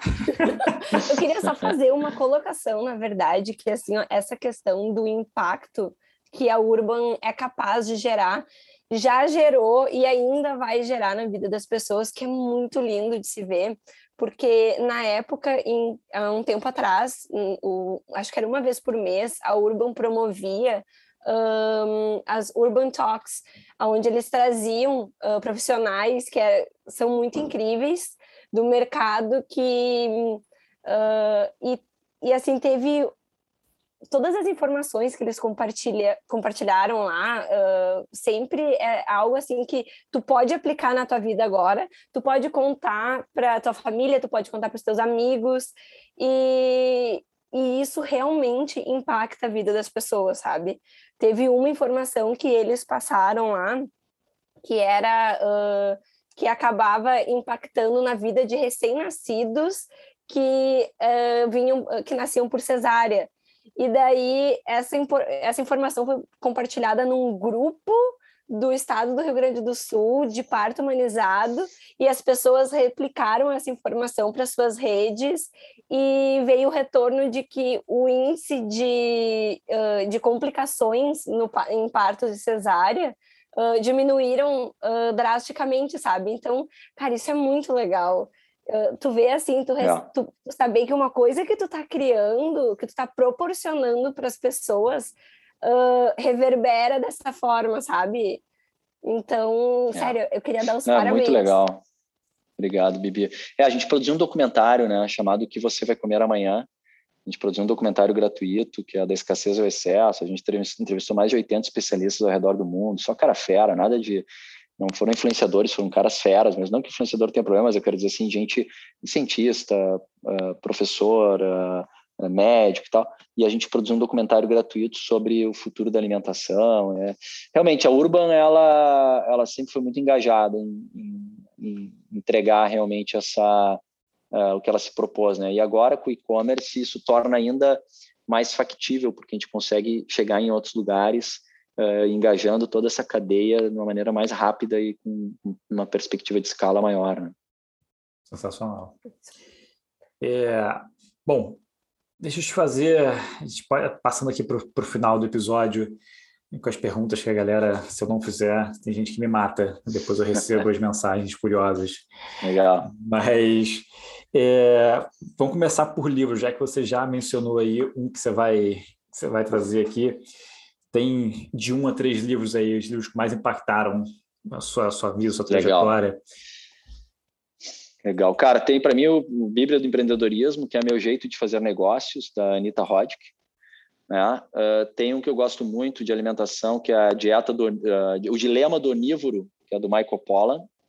É gigante. Tem um livro que é, é, é muito bom, mas é muito esse cara é um gênio também da alimentação. E tem um que eu acho incrível, que foi muito fez muito sentido para mim recentemente, que é a do Krenak, que é Ideias para o fim do mundo, para adiar o fim do mundo. Eu li. Que é muito, muito legal. Bom. Eu gosto é, né, cara? É um livro pequeno, curtinho, mas, cara, eu achei muito, muito sábio, de maneira muito sábia a forma como ele, como ele refletiu a, a, a, falta de compreensão que a gente tem, de unidade que a gente tem, né? Ele compara, diz assim, olha, se a gente olhasse para as pedras e visse que elas são as nossas ancestrais, a gente talvez tivesse uma relação com a natureza mais próxima do que a gente tem. Uma pedra, né? Que para nós ela é uma pedra. E eu achei, achei ele muito inteligente, porque ele é muito sim, de uma maneira muito simples, muito simplória, ele é muito, ele trouxe uma reflexão para mim muito importante. Sim. É, é, um livro que eu recomendo que ele, de fato, é muito pequenininho e é muito fácil de ler também, porque é como se fosse uma palestra, eu acho, inclusive, inclusive é. aqui em Lisboa, se eu não me engano, né? Foi em Portugal, alguma coisa assim que ele fala no início do livro. É, e me lembrou uma coisa, eu estava vendo um documentário, eu não vou lembrar o nome agora, mas que trazia uma reflexão também interessante em relação a isso, a essa questão da unidade, né? que elas têm, têm muitos livros que falam sobre isso, né? Tem o Sapiens, o Sapiens, Sapiens, cada um fala uhum. como quiser, mas é, que ele fala, inclusive, né, que na verdade o que fez a gente chegar onde a gente chegou foi a capacidade de colaborar em grandes números, né? Uhum. É, o problema é com que a gente está colaborando, né? Para que a gente está colaborando? É. O objetivo disso aí. Mas eu estava vendo um documentário que falava sobre essa questão do de é, muitas pessoas acabaram interpretando o, o, darwinismo, né, toda essa parte de mais forte sobrevive, da maneira muito errada. E aí era um documentário que, que trazia um pouco da visão de fato de Darwin, sabe, sobre esse, toda toda a parte de da, da evolução, né, basicamente, e de que o mais forte sobrevive, enfim, tudo mais. E eles falam que, na verdade, assim, é, se você for olhar, na verdade, ele fala muito sobre colaboração, sobre é, só funcionar, assim, é, é o mais forte, é, a gente só é mais forte porque exatamente a gente colabora em grandes números, que a gente tem esse poder.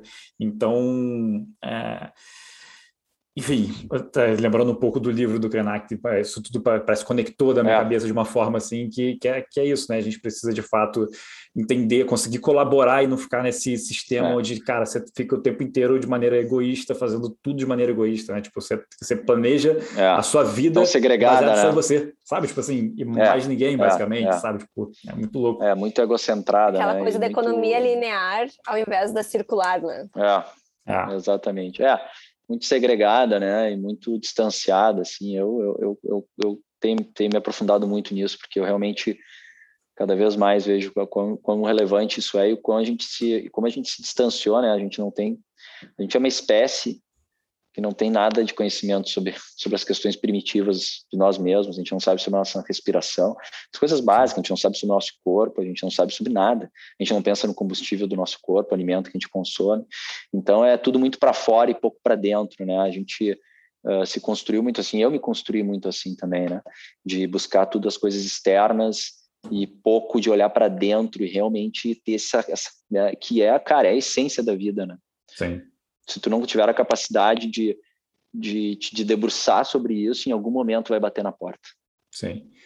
É, às vezes eu fico, eu me pego é, refletindo muito sobre esse, esse egocentrismo né, nosso e, e como como, como tá em tudo, cara, assim, impressionante, está muito enraizado mesmo na gente, né, e sair do piloto é. automático, eu falo muito sobre, sobre isso aqui no, no podcast, né, de as pessoas que eu trago, eu tento trazer essa visão de como você sai um pouco, né? Quebra um pouco essa, essa uh, o que parece que a sociedade colocou para gente que é o certo, né? O que é o caminho certo, como você é. olha para dentro e tenta descobrir o que é certo para você, enfim, tenta sair é, um pouco, estourar um pouco essa bolha. Mas às vezes eu fico com coisas idiotas, assim. Vou dar um exemplo bem bobo, mas que WhatsApp. Cara, o WhatsApp é um negócio muito doido, porque você não quer receber, fala a verdade, ninguém quer receber o WhatsApp, mas quando você manda, você quer que a pessoa te responda imediatamente, sabe? É.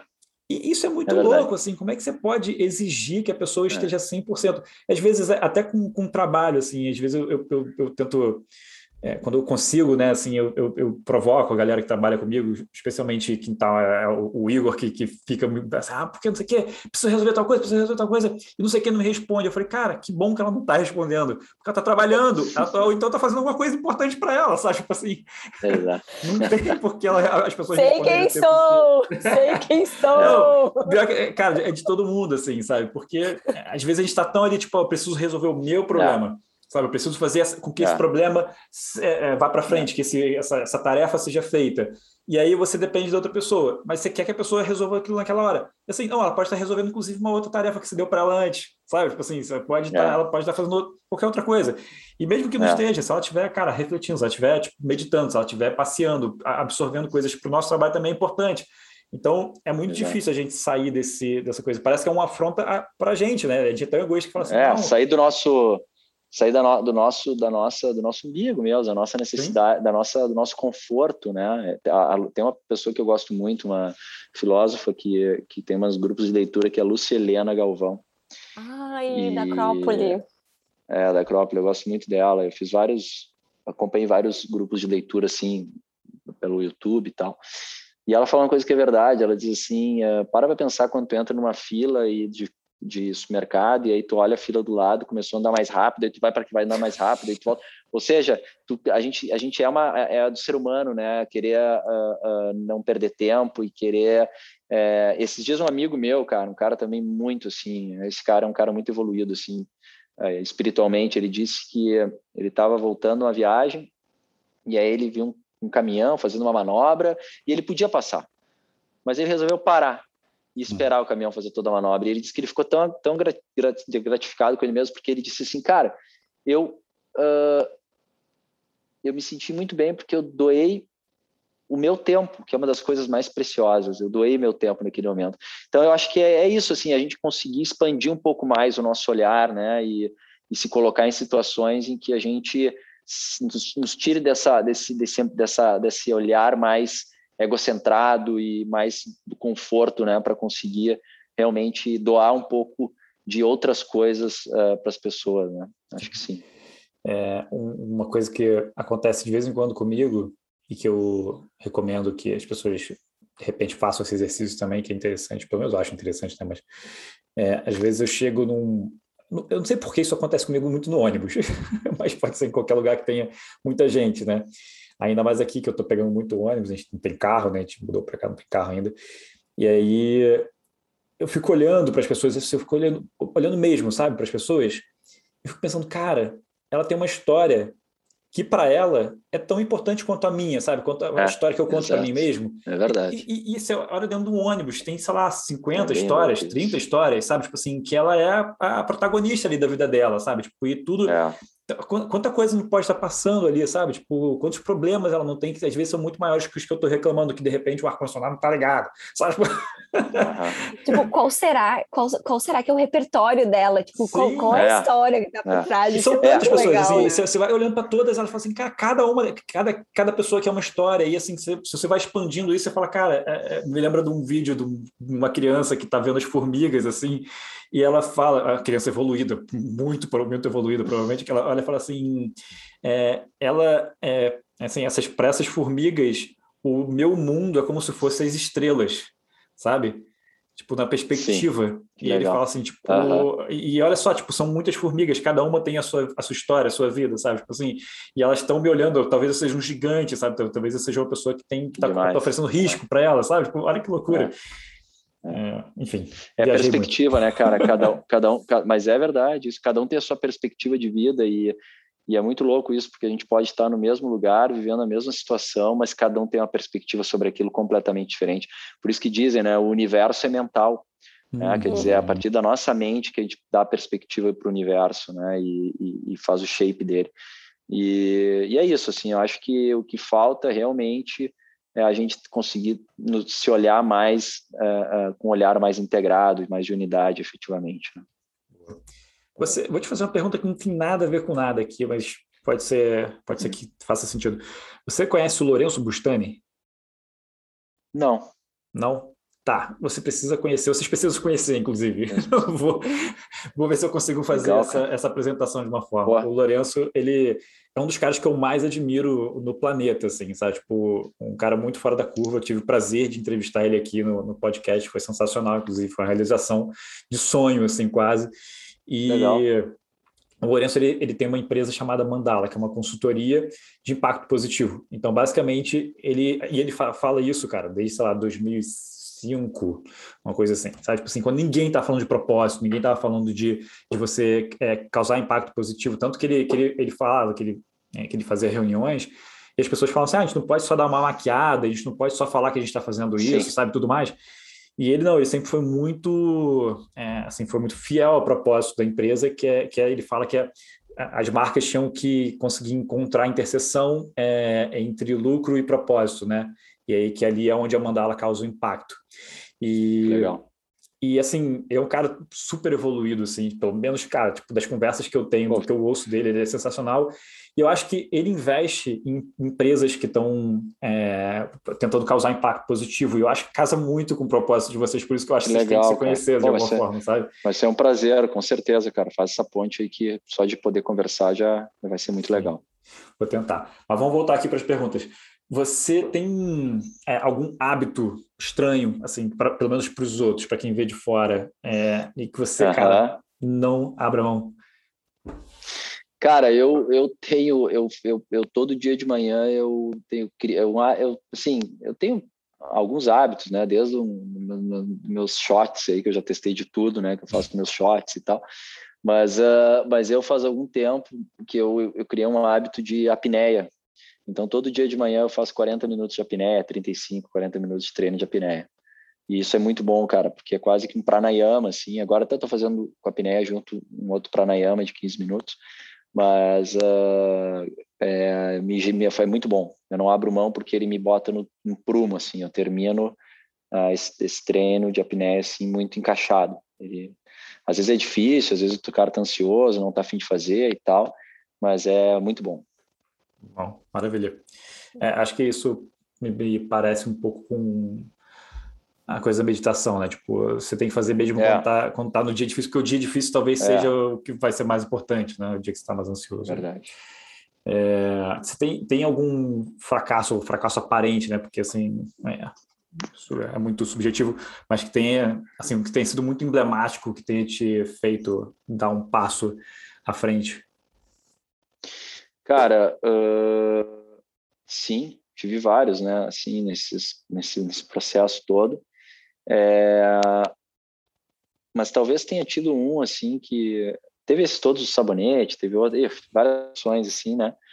Mas teve um que, que foi bem legal assim, que foi no início da Urban, quando eu, meu primo, o Francisco, que agora voltou para a empresa faz uns dois anos, faz um ano e pouco, dois anos, virou sócio de novo, mas que ele era um cara muito meu porto seguro, assim, a gente estava iniciando esse processo da Urban juntos, e viajando e tal, e lá pelas tantas ele decidiu que ele não, não ia querer entrar, embarcar naquele projeto naquele momento, porque ele achava que, cara, já tinha passado 18, 20 anos ali, um perrengue desgraçado, quase, se, quase nos matamos, quase perdemos tudo. Ele disse, cara, olhou para mim assim um dia e disse, Tobias, eu não vou de novo, cara.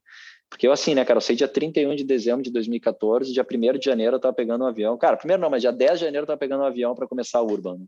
Caraca. E de 2015. Então, assim, eu não parei, né? E, e ele foi junto e tal, meio que embarcou e foi meio que refletindo, refletindo lá pelas tantas. Ele chegou num dia e disse: Cara, acho que não vou mais. E aquilo para mim foi um fracasso, porque eu disse: Porra, um cara que me acompanhou todo esse tempo e, e que é um. me complementava muito, né? E ele olhou para mim e disse: Olha, eu acho que tu deveria também, cara. Pô, eu sempre dizia que eu queria ter um restaurantezinho e tal, né? Pequenininho e morar e botar um, um spa, sei lá, uma, uma pousadinha e tal. Ele, cara, vai para aquele teu sonho e tal, para que de novo, né, correr, fazer toda aquela loucurada. E aí, cara, foi muito legal, assim, porque eu, ah, eu vi que foi um baque, né? Eu digo que foi um fracasso, porque realmente foi, assim, naquele momento, eu senti como um, a, a, algo que não tinha é, é, prosperado, né? Essa, essa parceria que a gente estava construindo juntos, de novo. E aí eu estava parei para pensar, cheguei em casa, fui tomar banho, assim, comecei a pensar e disse, ah, cara, pois é, o que, que eu vou fazer, né? Eu, eu vou... Ah, o que, que eu vou fazer e tal? Pô, então tá, então se eu não botar esse negócio, eu vou, sei lá, vou comprar um apartamento. Até hoje eu não comprei, eu, eu alugo, né? Porque eu comecei a fazer conta, assim, se vou botar essa grana, eu comprar um apartamento. Então, não, então eu vou, vou viajar. Disse, ah, não aguento mais viajar. Não, apartamento eu não quero. Cara, então eu vou fazer, sei lá, cara, comecei a pensar, que que eu, que, porque se, se eu não fosse fazer isso, o que que eu ia fazer? Cara, durante assim, uns 10 minutos no banho, eu peguei assim, mas, então, mas o que, que eu quero fazer? Cara, eu quero montar um negócio. Ah, então tá, então tá decidido. Então, assim, um, algo que parecia, a saída dele, que foi algo marcante para mim, também foi uma forma de eu, de eu reafirmar que eu estava realmente num caminho que eu tinha escolhido, assim. Então foi, foi legal. Boa. O que, que te causa ansiedade hoje, cara? Cara, o que me causa ansiedade? Uh, deixa eu pensar aqui. Cara, o, o que me gera ansiedade é eu, eu não conseguir uh, uh, estruturar minha rotina, eu não conseguir botar minha rotina para girar. Sair da minha uhum. rotina me gera ansiedade. Uhum. Cara, você já não acorda no horário, se eu já não consigo fazer minha apneia, se eu já não vou conseguir remar, se eu já não consigo. Cara, se me atrapalha a minha rotina, velho, me desestrutura. Até um desafio bem legal, cara, que, que às vezes eu penso assim, pô, se não tinha que praticar mais isso, assim, de, de desestruturar a rotina, porque me gera ansiedade. Mas eu fico ruminando aquilo e aí fico, puta, preciso fazer isso, preciso fazer aquilo, preciso não sei o quê, bah, mas agora tem que. Cara, é, me gera bastante ansiedade isso. E quando você está ansioso, tem alguma coisa que você é, consiga fazer para tipo, dar uma melhorada, dar uma amenizada? Um exercício? Alguma... Cara, eu geralmente, é, eu geralmente assim, uh, uh, faço os respiratórios, né? Os pranayamas, faço os respiratórios, me ajuda bastante. Uh, e, ou, ou o que mais me, me diminui a ansiedade é, é realmente fazer os respiratórios e, e remar, assim, né? Sair para desgastar, desgastar fisicamente. Mas nem sempre é possível, né? Uhum. Às vezes não dá, às vezes está no meio da pauleira ali, está pegando bicho, né? Sim. Agora, o que é ser bem sucedido para você, cara? Cara, eu acho que ser bem sucedido é estar tá feliz com as tuas escolhas, assim, tu tá satisfeito com as tuas escolhas, sabe? E poder, e poder realmente uh, uh, contribuir, assim. Eu, eu, particularmente, gosto muito de transformar, para mim, ser bem sucedido na, no, pro Tobias é eu transformar o que eu sei fazer para gerar mais oportunidades. Isso me gera me gera muito muito prazer, muita satisfação pessoal, pode ser por vaidade, seja lá o que for, mas eu eu me gera uma sensação muito boa assim, cara. E principalmente eu tenho uma conexão com pessoas. Eu, eu até nem sou um cara muito muito é, sociável assim, sabe? Mas eu gosto de gente, cara. Eu gosto assim do ser humano, gosto, embora eu acho que às vezes é uma praga, mas então eu, eu acho que eu, eu acho que ser bem sucedido é tu tá porque porque eu acho que nem todo mundo eu, eu, eu tenho esse lance sobre propósito. Eu acho que o propósito, cara, é, às vezes é um luxo. Uhum. A Maria, a senhora trabalha aqui em casa, enfim. Nem todo mundo tem condições de ter um propósito, né? Tem que sobreviver. Né? Então, é, o, o, propósito às vezes é uma sofisticação da vida, né? Então, eu acho que assim, tu tá feliz com as tuas escolhas, tu conseguir ter uma perspectiva positiva da vida, cara, é, é ser sucedido. E na medida que tu vai tendo mais condições de, de consciência, condições de, de, de, sorte na vida ou de, de, de ter a, a, possibilidade de ter nascido até numa estrutura familiar melhor, né, ou financeiramente melhor, que tu expanda isso. Expanda então para ter mais conhecimento sobre a vida, expanda para ter mais compreensão sobre a vida, expanda para gerar mais valor para outras pessoas, né? Mas se for pegar na linha mais básica é tu conseguir ter uma perspectiva positiva pelas escolhas que tu faz e pela vida que tu tem. Boa. Você é, já leu um livro chamado Em Busca de Sentido, do Victor já Frankl? Li. Ah, demais, né? É, é demais. Eu acho legal é porque você trouxe essa, essa, essa, esse exemplo, né, que assim, que do, de, do propósito ser um, ser um, ser um luxo, né, vamos colocar assim, ser um, um privilégio. E, e eu acho legal porque ele traz um novo significado para propósito né, no livro, assim, que não é esse, esse, significado que a gente tem hoje de, Sim, do coaching que fala de você tem que ter um é. propósito na sua vida, sua empresa tem que ter um propósito e essa é, coisa. É. Que, Nós temos não, um propósito que... para você. É, exatamente. E ele toma aqui, eu te vendo ele. É, é, não, nós temos, você tem que ter, nós temos um para você. Exatamente. E ele, ele, ele traz esse, essa coisa da logoterapia, né? Enfim, que é de fato a, é. a, psicologia do propósito, né? Uma coisa nessa linha, pelo menos, se eu estiver falando merda, gente, desculpa, me corrijam, mas é, e que ele fala exatamente do propósito dentro de um campo de concentração. Então, assim, que é, que é isso, né? Não é o propósito, essa coisa linda de onde você quer chegar, às vezes é só tipo assim, você ter um um, uma coisa que te salva da rotina da, da, do estresse, é. da maluquice do dia a dia. Ter né? sentido naquilo, né? Exatamente. Exatamente. ressignificar aquilo, né? Então, eu acho que isso é, a, é essa é, a, é, é ser bem sucedido, é tu conseguir, dentre as tuas condições e o que a vida te ofereceu e os convites que ela te faz, tu conseguir ter uma perspectiva uh, positiva, né? Porque, cara, uh, a verdade é a seguinte: viver não é fácil. Né? Sempre a gente vive numa, numa, numa, numa instabilidade, a gente vive numa, numa, né, é, numa ambivalência e sofrimento. O ser humano, o sofrimento é inerente ao sofrimento, ao, ao ser humano. Uhum. Né? Agora, a gente, a gente conseguir ter uma perspectiva uh, e dar uma perspectiva diferente para a vida que nós temos, que nem sempre é possível mudar, eu acho que é o grande forma de ser bem sucedido realmente nessa nessa passagem aqui. Sim, eu, eu acho que é, quem ouve sempre aqui vai ficar, não vai aguentar mais falando sobre isso, mas porque eu acho muito bom. Uma vez eu tive um convidado, uma convid... É, era um casal, na verdade, foi a primeira vez que eu trouxe um casal como convidado, porque eles fundaram uma empresa, enfim, a história é bem legal. É... E a Nari Chan, a Nara, ela trouxe um, uma frase, né, um, para ela como como ela respondeu isso, eu achei sensacional. Eu guardo isso para mim e que tem tudo a ver com o que você falou, na verdade, meio que resume, né? Que ela fala que ser bem sucedido é ser orgulhado da sua própria história.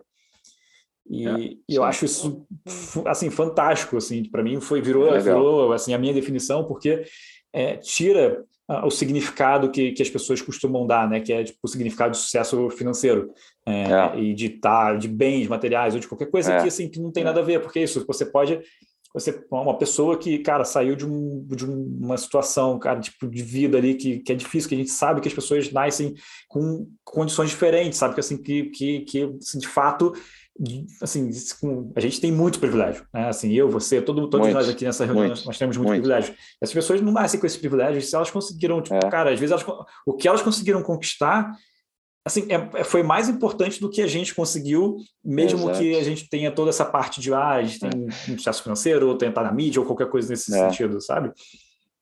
É o orgulho da sua biografia, né? Eu acho que é, é, muito legal isso. Eu, eu, tenho um amigo meu que fala isso, cara. É, a gente tem que considerar, e um guri também muito bom, assim, ele diz que é ter orgulho da, da, da, sua própria biografia. Eu acho que é que isso é realmente ser, ser bem sucedido. Acho que é, é por aí. Perfeito. Bom, para fechar, se você pudesse é, falar com Tobias de 10, 15 anos atrás, vai, início da, da Body Store, o que que você falaria para ele, assim, ter mais calma, né? Qual seria, tipo, cara, aqui, ó, você não precisa ter tanta pressa, fica, fica mais relax, como é que, ó, qual seria o, assim, para qual área, né, da sua vida, ou qual seria o seu conselho? Cara, eu acho que se eu fosse voltar no tempo, eu falaria primeiro para o Tobias ele se desenvolver mais uh, nos aspectos mais uh, emocionais mesmo, assim, de ter essa, essa busca também, uh, né, esses dias eu estava falando com um amigo meu sobre isso, né, assim, se qualificar mais emocionalmente, se qualificar mais espiritualmente, se qualificar mais em, em, ter um olhar mais mais conectado, acho que para dentro, né? E menos, eu sempre fui muito, uh, eu sempre tive muita essa gana né? por, por, por, empreender, por, né? Eu tive, meus pais tiveram, passaram uma dificuldade financeira e tal, então eu sempre tive muito essa essa coisa de querer vencer e, e, e não ser um grande empresário, nunca tive isso. Nunca quis ser um grande empresário, nunca quis ser um grande empreendedor, nunca quis, nunca tive essa referência dos grandes empresários, nunca tive. Minha referência sempre foram as pessoas que eu admirei mesmo, assim, a Anitta e tal. Mas eu acho que, independente disso, eu tive uma trajetória muito que foi uh, uh, muito para fora, assim, para fora que eu digo assim, eu, eu, eu, eu, eu pouco eu pouco me desenvolvi para dentro, assim, a questão da minha espiritualidade, né, mesmo os aspectos emocionais, uh, e eu acho que isso, hoje, eu vejo que é um momento que eu tenho praticado muito isso, né, uh, a própria música desperta muito isso, né? De te conectar, de te desenvolver. Então, eu acho que, cara, se eu tivesse voltado no tempo, eu, eu, eu que assim, eu acabei ficando sabendo empreender, né? Então, assim, foi uma coisa que eu acabei aprendendo, mas, mas talvez eu teria investido na música, talvez eu teria feito outras coisas, né? Eu não me arrependo, mas se fosse assim, o que eu vejo como mais essencial é se desenvolver também nos aspectos é, mais uh, de dentro mesmo, assim, né? Mais de autoconhecimento, de conectar, de ter essa expansão maior sobre, a, sobre si, sobre a vida. Acho que isso é, é fundamental, cara. Se não houver isso, nada, porque já a, a ausência ela é, ela é inerente também. E quanto menos a gente olha para dentro e menos se desenvolve como pessoa, como ser humano, mais essa ausência vai se, vai se, vai se desenvolver dentro da gente. Sim. Sensacional. Bibi, você tem alguma coisa para acrescentar? Um comentário Não. final, uma pergunta? Não? Obrigada. bom, acho que é um bom lugar para a gente encerrar. É, Tobias, se as pessoas quiserem falar contigo, enfim, conversar, mandar alguma mensagem, se você quer que elas te encontrem, você pode não querer também, tá? Claro, não, pode sim, cara, tranquilo, pode sim. Quais claro. seriam os melhores canais, então? Qual, qual o melhor lugar para alguém conseguir? Eu, eu acho que o melhor lugar uh, pode ser, acho que até o próprio Instagram, né? Pô. Que ali acho que dá para uma forma de, de falar com as pessoas sem também é, ter um, né, poder assim também não ter, porque querendo ou não, o WhatsApp é uma ferramenta que tu utiliza muito para trabalho, quando eu vejo tem 40 mensagens, não dá, é. gera muita ansiedade. O Instagram acho que é legal, Tobias Chanan, lá, o Chanan Toa, que é o que tá, mas Tobias Chanan encontra, e ali eu sempre vou estar super receptivo para falar com, com quem Show. precisar e eu quiser. Bom, Tobias, obrigado. Legal. pela sua participação, cara, foi sensacional o bate-papo, de verdade. Adorei, adorei conhecer um pouco mais da sua história. Espero que a gente depois, quando eu puder ir aí em Poa, dar um pulinho aí para visitar a Bibi também. A gente Legal. senta para estender um pouco mais esse bate-papo. Legal, Henrique. Muito obrigado, cara. Foi um prazer estar aí com vocês. Aprendi bastante, foi, foi bastante inspirador. Bibi, muito obrigado pela. Foi um prazer. Pela, por toda essa energia e, e, e, já por ter feito a propaganda das marmitas também. Gente, acessem o site. Tobias, qual o é. site? É. urbanfarmacy.com.br Perfeito. Gente, a gente bota o link aqui também, gente. A, marmita a gente vai, árabe. a gente vai catar um cupom de desconto para colocar aqui. Quem sabe? Quem sabe? Legal. Com certeza. Beleza. Valeu, Legal, galera. Pessoal. Hey, pessoal, vou ficando por aqui. Só lembrando que no nosso site você encontra as notas, links importantes e transcrições desse e de todos os outros episódios. Basta acessar o i.digital calma. E também, se quiser interagir comigo ou saber mais sobre a agência, os links para as redes sociais vão estar aqui na descrição desse episódio. Então, muito obrigado pela audiência e até o próximo episódio do Calma.